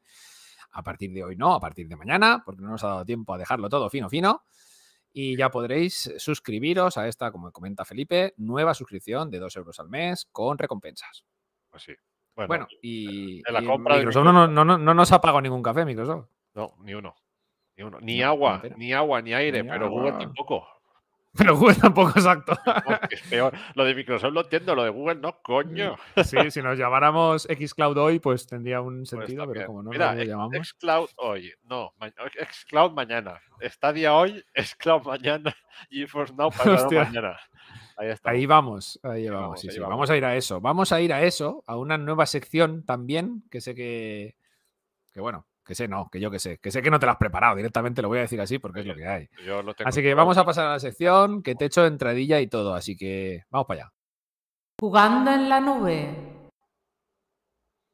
Bueno, pues como ha dicho la voz de mi señora, jugando en la nube. Y como sé que no te la has preparado, en esta ¡Ah! sección castigado. vamos a hablar un poquito de, de todas estas, ya no de juegos en concreto, a no ser que sean un bombazo muy extraño o muy sonado, sino de cosillas que hayan pasado en el mundo del juego en la nube fuera de Stadia, ya sea GeForce Now, Amazon Luna cuando llegue, juegos de Switch en la nube que cada vez van a llegar más, como este Kingdom Hearts que está a puntito si no ha llegado ya, eh, Xcloud eh, integrado dentro de, de Xbox Game Pass Ultimate y el futuro de PlayStation Now, que con todos estos rumores que se venían escuchando cada vez más fuerte de que PlayStation tiene listo su servicio, su nuevo servicio de suscripción parecido a Game Pass, pero no. pero Esperemos no. que le den un papel protagonista a PlayStation Now, que se lo merece. Vale, PlayStation Now que están retirando, están retirando eh, tarjetas de suscripción ya del mercado porque no quieren perder ni un segundo más en, en mostrar el nuevo servicio que intuimos. ¡Spartacus! ¡Spartacus! ¡Spartaco! Me falta la melena. ¡Spartaco! Eh, intuimos que este servicio pues será una especie de, Game Pass, ¿no? Entonces, eh, no está nada todavía confirmado, pero si ya están retirando las suscripciones de PlayStation Now, eso es porque incluirán el servicio en streaming, servicio de descarga de juegos, tendrás un- una biblioteca a la que acceder y aparte entiendo que esto se mezclará con el PlayStation Plus. Entonces, es lógico pensar que se mantenga PlayStation Plus, suban el precio y vaya todo incluido. Eso sería una opción. Habrá que ver en qué queda, porque Sony también no te la puedes dejar llevar, que ahí donde la ves, pues cuando toca innovar. La puede liar, la, la puede liar en cualquier momento. la puede- Bueno, ju- justo con esto que ha pasado de Microsoft, eh, igual se les han ido al traste algunos planes que tenía con este servicio, porque si, si algún momento va a haber en la, en la historia en la historia de esta generación de consolas actual en la que estamos, de pegar un golpe sobre la mesa con el tipo de servicios, es este Sony. Este, ahora mismo. Y ojo, porque salió Sony eh, pidiendo a Microsoft que se atiñeran a los contratos que habían para que se publicara, bueno, no especificaron para que entonces, con Activision, respecto a Activision. Para que mantuvieran las, los multiplataforma, algo así. Vale, sí, pero esto no incluiría alguna suscripción con tema Activision, con los juegos y tal, para publicarlos en su nuevo servicio. Ah, no lo no, sabemos. no. Ahí, ahí te se ha ido la pinza ya. no ya, bueno, yo, a ver, Bueno, a ver. tengo que sí. especular, tengo que especular. Soy, soy un Pues especulador. eh, especúlame con un juego en la nube. Vale, eso, por- eso por una parte. Vale, luego ya, si entramos un poquito más en la sección en detalle que no me he preparado, en la sección que no me he preparado, pero vamos a Se detallar. está, un se, está, se está notando, se está notando. Nada, eh, comentar, pues bueno, GeForce Now coge la delantera y aparte del servicio de RTX 3080, que ya sabéis que tiene por 100 euros cada seis meses, con una carga gráfica brutal, pues eh, se alió, entre comillas, eh, estas pasadas fiestas. Digo esto porque no tuvimos podcast entonces, entonces os pongo un poco corriente.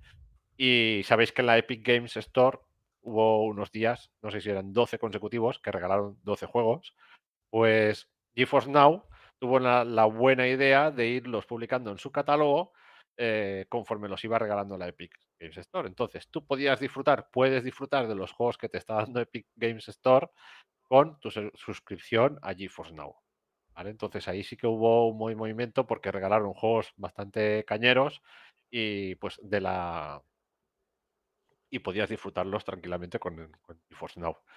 Eso, así lo más relevante de GeForce Now también que va a salir el Dying Light 2, que de momento en Stadia no está confirmado. En GeForce Now ya, ya han dicho que Yo sí. escuché rumores de un upgrade o de algo referente a GeForce Now muy potente para estas semanas, ¿eh? que no se ha escuchado todavía. Un upgrade. No sé si pues, sabes algo. no ya no sé si un upgrade o un movimiento en los tiers que hay actualmente. No, no tengo constancia de nada. No tengo constancia y dudo Pues, mucho que no sé, se- no sé, no sé dónde lo escuché, pero A ver, yo sí que vi algo por Reddit. Me suena que vi algo por Reddit respecto a esto, que iban, que iban a ver como más tiers, pero era, era, yo lo veo mucho, espe- mucho especular. No creo que ahora, después de hacerle el tier de la 3080, vayan a lanzar otro cuando el, tiene sentido. El de 1080 funciona perfectamente para 1080 y el las RTX 3080, pero bueno, ahí está. Se supone que habrá otro tier en por medio y demás, pero yo lo veo muy especulación y no, no pondría la mano en el fuego por eso. Pero bueno. Y, y poco más. eh, GeForce Now también tiene en su haber el, que esto es curioso porque está el Rainbow Six Extraction también para GeForce Now. Y por una parte, aquí viene lo curioso. Eh, si tú tienes el Xbox Game Pass para PC, te hacen vincularlo con la cuenta de Ubisoft Connect, que a su vez se te añade la biblioteca de Ubisoft Connect. Y que a su vez, si tú tienes GeForce Now, puedes jugar a ese juego que tú tienes en Xbox Pass con el GeForce Now a través de Ubisoft Connect. ¿Cómo te has quedado? Me, está- me estás liando mucho, tío. No, no, no sé de qué habla, nada. Vale, os hago resumen otra vez despacito. Si tú tienes Xbox Game Pass para PC, el Extraction está para, que- para Game Pass, ¿vale? Entonces tú cuando te lo instalas, lo que hace no es instalártelo a través de Game Pass. En PC estamos. Pero en Ubisoft Plus, sí, sí, lo vi. Eso me ha pasado a mí, que sí. te hace es vincularte con tu cuenta de Ubisoft Connect y te lo añade la biblioteca de Ubisoft Connect. Y tú puedes jugar, Correcto. mientras tengas la suscripción activa al Game Pass, puedes jugarlo a través del Ubisoft Connect. ¿Qué pasa? Que si tú tienes una suscripción de Game Pass, eh, de GeForce Now, ya me estoy liando hasta yo, puedes jugar a los juegos de Ubisoft Connect. Y si lo tienes en Ubisoft Connect porque lo tienes en el Game Pass, pues puedes jugar al juego que tienes en el Game Pass con el GeForce Now. Madre mía. ¿Eh o no? O sea que si tienes Game Pass y GeForce Now, puedes jugar a Extraction. Y si tienes Stadia eh, eh, Ubisoft Plus, ya lo juegas en todos los lados, ya. Básicamente. Entonces es que eres un puto vicioso de Ubisoft. Esto sí, esto se tendría que. ¿Ves? Se tendría que un poco GeForce Now aclarar ahí un poquito, ¿no? De- Hostia, es, un- es que cada, cada vez lo veo más complicado jugar en GeForce Now, macho. Sí, sí, no, te tienes que hacer ahí una. Bueno, siempre puedes comprártelo en la Epic Games Store y ya está, ya jugar en GeForce Now. O en Ubisoft Bueno. Connect. Y ya Bueno, creo, un apuntillo a esta sección tuya tan preparada. Creo que la semana pasada eh, El dejó... apuntillo era lo de preparada. Ah, Sí, hombre, claro. Esa era la puntilla. La puntillo es que The Last of Us 2 abandonó el servicio de PlayStation Now también. Me parece curioso que juegos de la plataforma tan, tan, tan potentes abandonen este servicio. Es como si en Game Pass quitaras el Halo Infinite, pues no sé, porque te da la puta gana, lo quitas y, y ya está. O sea, juego bandera totalmente de la compañía y lo quitan. No sé, Algo me parece curiosísimo esto. no sé, pero Sí, están, sí, sí. están retirando también las tarjetas del PlayStation Now y demás. Entonces ahí está. A ver, el servicio no se lo van a cargar, ni de coña, porque este servicio es el que ya no solo son rumores, sino es así, es el que da la, co- la retrocompatibilidad con todo lo que había antes. ¿no? Claro. Aunque han salido patentes del señor Cerny, que mira que me cae mal este hombre, aunque por lo visto muy listo. Estás para hacer que PlayStation- Estás destrozando mi sección de, de- de cloud gaming. Con Ya, tío, lo PlayStation. siento. O sea, a la otra te la preparas más y yo no digo nada. Ah, Nada, que continúa. decía este, que este hombre que iban a sacar una especie de recompatibilidad nativa con, con PlayStation 3 y 4 y tal en la 5. Así que bueno, ya veremos. Ya veremos cómo acaba esto. Yo espero que el servicio PlayStation Now salga reforzado del Spartacus. Que Spartacus, si no lo sabéis, es el nombre en clave de este supuesto PlayStation Pass. Spartacus. Eso Suena a bebida Spartacus. energética. Spartacus. Pues sí. Bueno. eh, pues nada, Felipe, si no tienes más que contarnos, espero que la próxima sí. eh, nos vamos a la sección del buzón del Stadia Oyente. Que, que bueno, que lo empezamos sin, sin ningún audio y sin nada. Pero bueno, vamos a. El buzón del estadio oyente. Como digo, empezamos esta sección sin audios porque así lo quisimos en el último episodio, que fue, que fue un, un free to play, iba a decir, que fue un, episodio, eso, algo así, un episodio que, raro que hicimos sin tener mucho guion y sin tener nada. Raro, raro, raro. Eh, así que bueno, eh, como ya sabéis, y si no lo sabéis os lo digo, tenemos una sección que se llama El buzón del estadio oyente, en la que vosotros contestáis, eh, nos respondéis a una pregunta que os solemos hacer, que tiene que ver normalmente con el meollo de la semana, meollo del meollo en la cuestión, que ya no es de la semana, del que hablamos, ¿no? Entonces, eh, en este caso voy a hacer la pregunta. eh, la pregunta yo creo que como el meollo esta semana ha sido, eh, ha sido doble, pues podemos hacer dos preguntas, pero a responder igual de rapidito, no me la liéis. La primera sería, ¿qué opináis de esto de la duración de los juegos? Si preferís juegos cortos y directos o preferís juegos largos porque tenéis todo el tiempo del mundo y os gusta echaros 700 horas en el Assassin's Creed Valhalla, por ejemplo. O sea, ¿preferís juegos cortos y directos o juegos algo más largos y que tengan relleno que no tiene sentido? Así es más clara la pregunta. Y la otra es, ¿qué opinión tenéis de esta compra bestial de Microsoft de Activision Blizzard? Estaría muy bien que nos apuntarais qué compañía os gustaría que Google comprara. Sí. Vale, va. Pero ahí ya son tres preguntas, tío. Bueno, Vale, va. Entonces voy a quitar la segunda. En vez de qué os parece lo de Activision Blizzard, que le den por saco. La segunda pregunta es, ¿qué compañía os gusta que Google comprara? Como acaba de decir Felipe, ¿vale? Entonces, eh, ¿qué opináis de la duración no de los vale juegos decir actuales? Stadia, que ya es de Google, aunque no lo parezca. Y, y no se sabe ni si es una compañía, es una marca. Desmarcado. Nombre comercial. Desmarcado. Bueno, podéis enviar la respuesta, como siempre, al correo estadiahoyradio.gmail.com. Podéis contestarnos por nuestro canal de Telegram, al que os invito a que os suscribáis. Podéis también contestarla por Discord, podéis, eh, no sé, por donde os dé la gana. Como siempre, con un audio de 30 segundos como máximo y por escrito con el largo que queráis. Ya lo recortaré. Eh, que no, que no recorto nada. por escrito como queráis. no, soy, no soy tan mamón. Ni recorto los audios ni recorto los textos. ¿eh? Si los mandáis un poquito más largos, te la recortas tú solo. Es que, es que vamos a ver. tú con, con- Sí. Para la próxima eh, me la pasas en un vídeo aparte. Así no, no puedo recortar nada. Bueno, pues eso, hasta aquí el buzón del estadiente. Voy a repetir las preguntas. Va, eh, ¿qué opináis de la duración de los juegos? Si están demasiado estirados con chicle o preferís juegos directos y concisos. Y la segunda pregunta, ¿qué compañía os gusta que Google comprase? En el hipotético caso de que quisieran comprar alguna. y Microsoft no creo que puedan, ¿eh? Están ahí muy mal, está la cosa muy pareja. En cuanto a valor, valdrán unos 400.000 tropillones cada una. Así que está mal la cosa. Pues sí. Eh, pues nada, eh, nos hemos zumbado ya prácticamente el podcast. Si quieres, Felipe, que hablemos un poquito de, de a qué hemos estado jugando este tiempo de, de travesía por el no desierto, no Sí. como Stadia. Que no lo hemos incluido como noticia, esto de que no han habido noticias, porque es absurdo, ¿vale? En, en- en mi ámbito de trabajo personal, que no hayan noticias son buenas noticias, pero aquí no, aquí si no hay noticias son muy malas noticias. Pero bueno, como nos dijo, nos bien nos apuntó Carlos, que Stadia ya ha estado un mes, mes y pico sin decir nada, tampoco es tan malo, porque el año pasado exactamente pasó lo mismo, porque en el recap anual del blog tuvieron que unir enero y febrero porque no había manera de que, de que diera contenido cada mes por separado.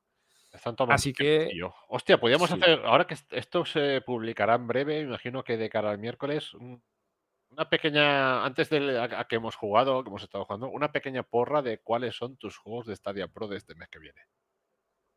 Ah, de los que, de los que se vienen. Hostia, Sí. pues no sé, la verdad, me ha pillado un poco ahí a pie cambiado, ¿eh? No sé, no Teóricamente, sé qué decirte, porque espero que haya alguno, Life is el, el Strange 1 y el llegar. Before the Storm, ¿no? Que son como una especie de pack. No sé si llegarán uno, los dos, pero bueno, uno de esos Pero esto, esto estaba confirmado de que era un pro. debería, sí. Se dijo, pero luego se guardó silencio administrativo. Desde, desde la cuenta oficial de Twitter de Life is Strange han dicho que saldrá, pero no han dicho nada más. Entonces yo entiendo que sí. Y me voy también a la publicación de un Mafia. No sé si es el 1 o el 2 o ambos. Pero también lo quieres en el pro. Sí, es que me vuelo que van por ahí. Porque ya, se, ya salieron en agencias de, calificación de contenido, pero han vuelto a salir en otras ahora recientemente. Entonces no me extrañaría tampoco que, que por ahí tuviéramos algo. Yo creo que un Mafia, un Life is Pues- Strange sería un mes potente, ¿eh? Bueno, Yo espero, que, como tú has dicho, que sean juegos que no están todavía en el servicio. Que sean juegos nuevos, la gran mayoría, porque se están quedando ya sin, sin fondo de armario para meter sí, en el pro. Y sería lo suyo. No A ver, hay- se, se están quedando ya muy catastrofista esto. Hemos hablado, por ejemplo, antes del Chorus, que no ha estado. Es un juego bastante reciente, 40 euros. Sí. Eh, del Chicken Police, ¿no? que hemos hecho un análisis, también es un juego que podría estar en el Pro, 20 euros. Ya pasó, ya pasó bastante lejos el mes de octubre en el que empezaban a dar recompensas por los juegos en el Pro a las desarrolladoras. Eh, no sé yo si hemos visto, sí, un incremento, ¿no? Parece que se han ido a 5 casi todos los meses. Pero todavía pueden meter más mano ahí. Con todo esto, yo creo que muchas compañías pequeñas deberían de traer sus juegos a Stadia para sacarles más crédito. A ver qué pasa, a ver qué pasa si nos sorprenden con, con algo por ahí. Pero bueno, yo esos son los que me rondan por ahí por la cabeza que puedan entrar. Mm, Sí, yo, no- yo no sé, ya te digo, no, no sabría decirte dos que, que- que ya no que yo quiera que estén, sino que es probable que estén. No sé. Estoy deseando que llegue ya fuera. Esto no, este no vendrá en eh, Stadia Pro porque es de Ubisoft, pero le tengo muchas ganas al South Park Retaguardia en peligro. Ujú, pues debería sí, llegar. está- sí, sí. No sé si jugaste el primero. Sí, lo jugué tal, estaba en inglés, y- pero bueno, el segundo me llama la atención porque está doblado con los actores originales y tiene muy buena pinta. Pero bueno, a ver qué pasa si, Hostia. Las notas que le dieron son brutales en todos a ver si van ampliando catálogo de juegos de Ubisoft y nos llega ese y, y haríamos análisis. No se sabe nada, ¿eh? no han publicado nada ni agencias de calificación de contenido. Esto es especulación pura y dura por, por rellenar eh, juegos de Ubisoft para el, para el Ubisoft Plus, que si quieren tenerlos todos, en algún momento lo tendrán que sacar. Pero bueno, ahí lo Pues dejo. sí. Y ya nos vamos, si quieres, a, a qué estamos. Pues empieza tú. la sección, tú me has jodido la mía, yo te he jodido la tuya. No, le has dado la vuelta otra vez, pero bueno, volvemos, volvemos. Volvemos. Va, dime, ¿a qué has estado jugando este mes y pico? Este mes y pico, pues bueno, eh, dentro de Stadia, eh, ya lo sabéis, ¿no? Bueno, yo continúo con mi breakpoint haciendo alguna misión por ahí sueltecilla cuando, cuando tengo un tiempo y estoy así aburridete. Y nada, yo he jugado al Chicken Police, que ya os he dicho que me lo he pasado muy bien, me ha gustado muchísimo. Y ahora le estoy dando eh, muy mucho al Extraction. Y fuera de eso, pues me he metido un poco con la Play 5, con el Days Gone, que me ha parecido muy buen juego y me está gustando también y lo voy cogiendo a ratillos. ¿Ah, sí? ¿Te está molando? Sí, sí, a ver, es muy. Me parece muy del rollo de Walking Dead, de la serie. eh, dentro, entre comillas, dentro de lo que cabe, ¿no? Pero, pero son plan misiones así. No sé. ¿Lo has pillado en la Play 5 al final? Sí, bueno, es que te lo, con el Plus te lo, lo tienes ahí para jugarlo y tal, y no tienes que.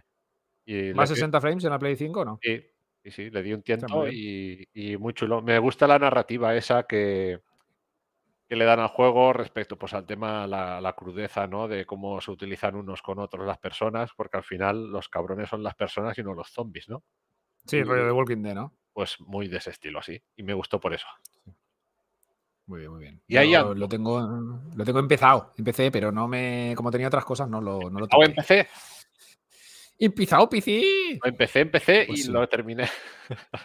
Pues sí, yo la verdad es que he podido jugar poco. He podido jugar poco porque estaba muy entretenido, muy liado, con muchas cosas nuevas que quiero traer a los vídeos. Ya las enseñé, pero bueno, esto lo iremos viendo. Creo que me costará bastante. De momento vamos a seguir con los vídeos como los tenemos. Me refiero a la producción de los mismos. Y bueno, yo he estado jugando sobre todo a Final Fantasy VII Remake Integrate en PC y ahora mismo a God of War, como no, en PC, por supuesto. Al gordo, al, al gordo of War. Al gordo de la guerra. Exacto. Que yo, yo muy gordo no lo he visto tampoco en este, en este juego. La verdad es que reparte hostias como panes, eso sí. eh, me está gustando muchísimo. Los dos, en realidad. El Final Oye, Fantasy VII no me esperaba. No me esperaba que me gustara, que me gustara, ni que me gustara, me esperaba, la verdad, porque yo en su momento fui muy fanático del 7 original, muy defensor del mismo, pero claro, estamos hablando de un juego de hace 30 años. Y yo creo que este lavado de cara, tanto gráfica como argumentalmente, para los que no lo sepáis, tiene un girito muy. un girote, le diría yo. Eh, le, han venido, le han venido bien, porque haberlo dejado como estaba, eh, no sé yo, en estos días que corren, si hubiera seguido siendo igual de potente y de válido la narrativa y el argumento como estaba, como está ahora. Ya veremos cómo termina todo esto, porque es un episodio primero de posiblemente tres, ya veremos. Así que bueno, eso es lo que le he estado dando. Y eso venimos a hilarlo con la- lo que te decía yo de los juegos episódicos y que eran con temporadas. Ah, claro. Y la culpa la tiene este, ¿cómo se llame? El, el ¿Cómo se llama el productor ejecutivo de Final Fantasy VII Remake? Miyazaki. No, ese es el de, el de los de Eh, terror. Ese es el, Bueno, me ha quedado bien. el, el Elden Ring, Elden Ring, que sale el mes que viene, que estamos ahí ya. Elden Elden Ring, Ring, que no sale para Stadia, que no sale para Stadia. ¿Por qué no sale para Bueno, Stadia veremos, Ring? veremos. Igual que el Hogwarts Legacy tiene que salir. Ah, yo- yo creo- Esto, Bandai Namco, por favor, hacer algo, que salga para Stadia, Google, si tenéis dinero para gastar, que no sean en compañías raras, como decía Felipe, que compraros el Elden Ring, que os va a sacar de, de- de- del atolladero en el que estamos. Correcto. Atolladero no sé, pero un alto en el camino bastante tocho sí que se han cogido estas gentes de Google. Y bueno, ya sabéis que Grace se piró, la pobre, y no han puesto a nadie en su sitio, así que si ya era un poco, ya era un poco triste lo Chris que Grace. podíamos esperar de sus twitters, pues ahora ya es totalmente. Ahora está Chris. Chris Redfield. Redfield. Chris Redfield. que menuda se, mar- menuda se marca al final de Resident Evil 8. ¿sabes? Así que si va en ese plan, se carga Stadia en una semana. Hijo. Sí, sí, sí. Pues nada, Felipe, si quieres, vamos a, a ir cerrando un poquito esto del podcast 2x01. A ver si me aclaro y os puedo poner música en directo. Sí. Como digo, estamos trabajando en ello para que la producción del podcast pues, sea en directo cada vez más eficiente. Hemos tenido una liada con la patata, ese Carlos, que se nos ha ido, pero creo ha sido culpa de, yo creo que del OBS, la verdad. No, de, no ha sido culpa de Carlos, por supuesto que no. Su vídeo estaba cojonudo. Yo solo lo he editado un poquito para que cuadrara. La patata del Carlos. Eh, sí, claro. Entonces, pues eso, todos los audios de las secciones y todas estas cosillas los iré metiendo en directo conforme pueda, mientras no tenga dos monitores. Cuando tenga dos será un poco más sencillo. Espero que llegue esto en algún momento de 2025 o 26. Muy bien. Y nada, chicos, repetiros antes. Eh, claro, eso va a ser nunca. repetiros, ya que hablamos de monitores, que no, que es coña. Lo del, lo del Buy Me a Coffee, ¿vale? Que hemos cambiado cositas para, para que os suscribáis y tengáis beneficios exclusivos con una nueva cota de solo 2 euros, ¿vale? Que nos parece un precio súper, súper asequible. Como hasta ahora podéis seguir pagándonos un café cuando os apetezca y os lo agradeceremos eh, infinitamente y eternamente. Por supuesto, todos los que lo han hecho hasta ahora. Euritos nos ayudáis con los costes y, y nada, y aparte pues tenéis beneficios y hay mucha gente, incluso haremos sorteos y cositas. Pero bueno, eso con... Ahí queda. Pues sí, pues nada, Felipe, si con todo eso nos vemos dentro de 15 días, porque de momento ese primer episodio intermedio, a no ser que se suscriban varios, Ahí lo más de dejamos. una, ya veremos. Igual si, os suscribís tendréis episodio intermedio. Que se suscriba alguien, si no, Víctor no sabe qué hacer. No, no. Eh, hombre, sí que lo sé, me he hecho una siesta a estas horas después de currar. Bien, bien, bien. Pero bueno, No, en- serio, empezamos a eh. hacer cosillas y, y- y muy bien, y eso. Vale, pues lo dejamos así. Con solo un suscriptor haremos un podcast. Yo ¿Vale? no- No será un podcast. No, por supuesto, no lo, hemos, no lo hemos dicho antes, ¿vale? Pero no será un podcast como este, al uso, será otra cosa que, que nos, nos vamos a sacar de la chistera. esto más a mí. Hablando de Stadia. Y, sí, hombre, claro, más ameno que este. Como si eso fuera posible. bueno, pues eso, con todo lo dicho. Pasaros por el Buy Me a Coffee y ver las novedades por vosotros mismos. Me voy a despedir yo primero. Te dejo a ti que cierres este primer programa de la segunda temporada. Hasta luego. cabrón. Bueno, pues nada, yo me quedo un ratillo aquí con vosotros. Como hemos hablado del Boy Me Coffee, me voy a tomar un cafetito con vosotros. Voy a escuchar vuestras sugerencias, que como no estáis aquí, no son ninguna. Y no, va, ya no hago la tranca. Muchas gracias a todos por vernos y escucharnos y, y esperamos que nos podáis escuchar la semana que viene con la suscripción del Boy Me Coffee. ¡Chao! Stadia Radio, el podcast que hacemos desde stadiahoy.com, tu web de noticias, análisis y todo lo relacionado con Stadia, la plataforma de streaming de juegos de Google.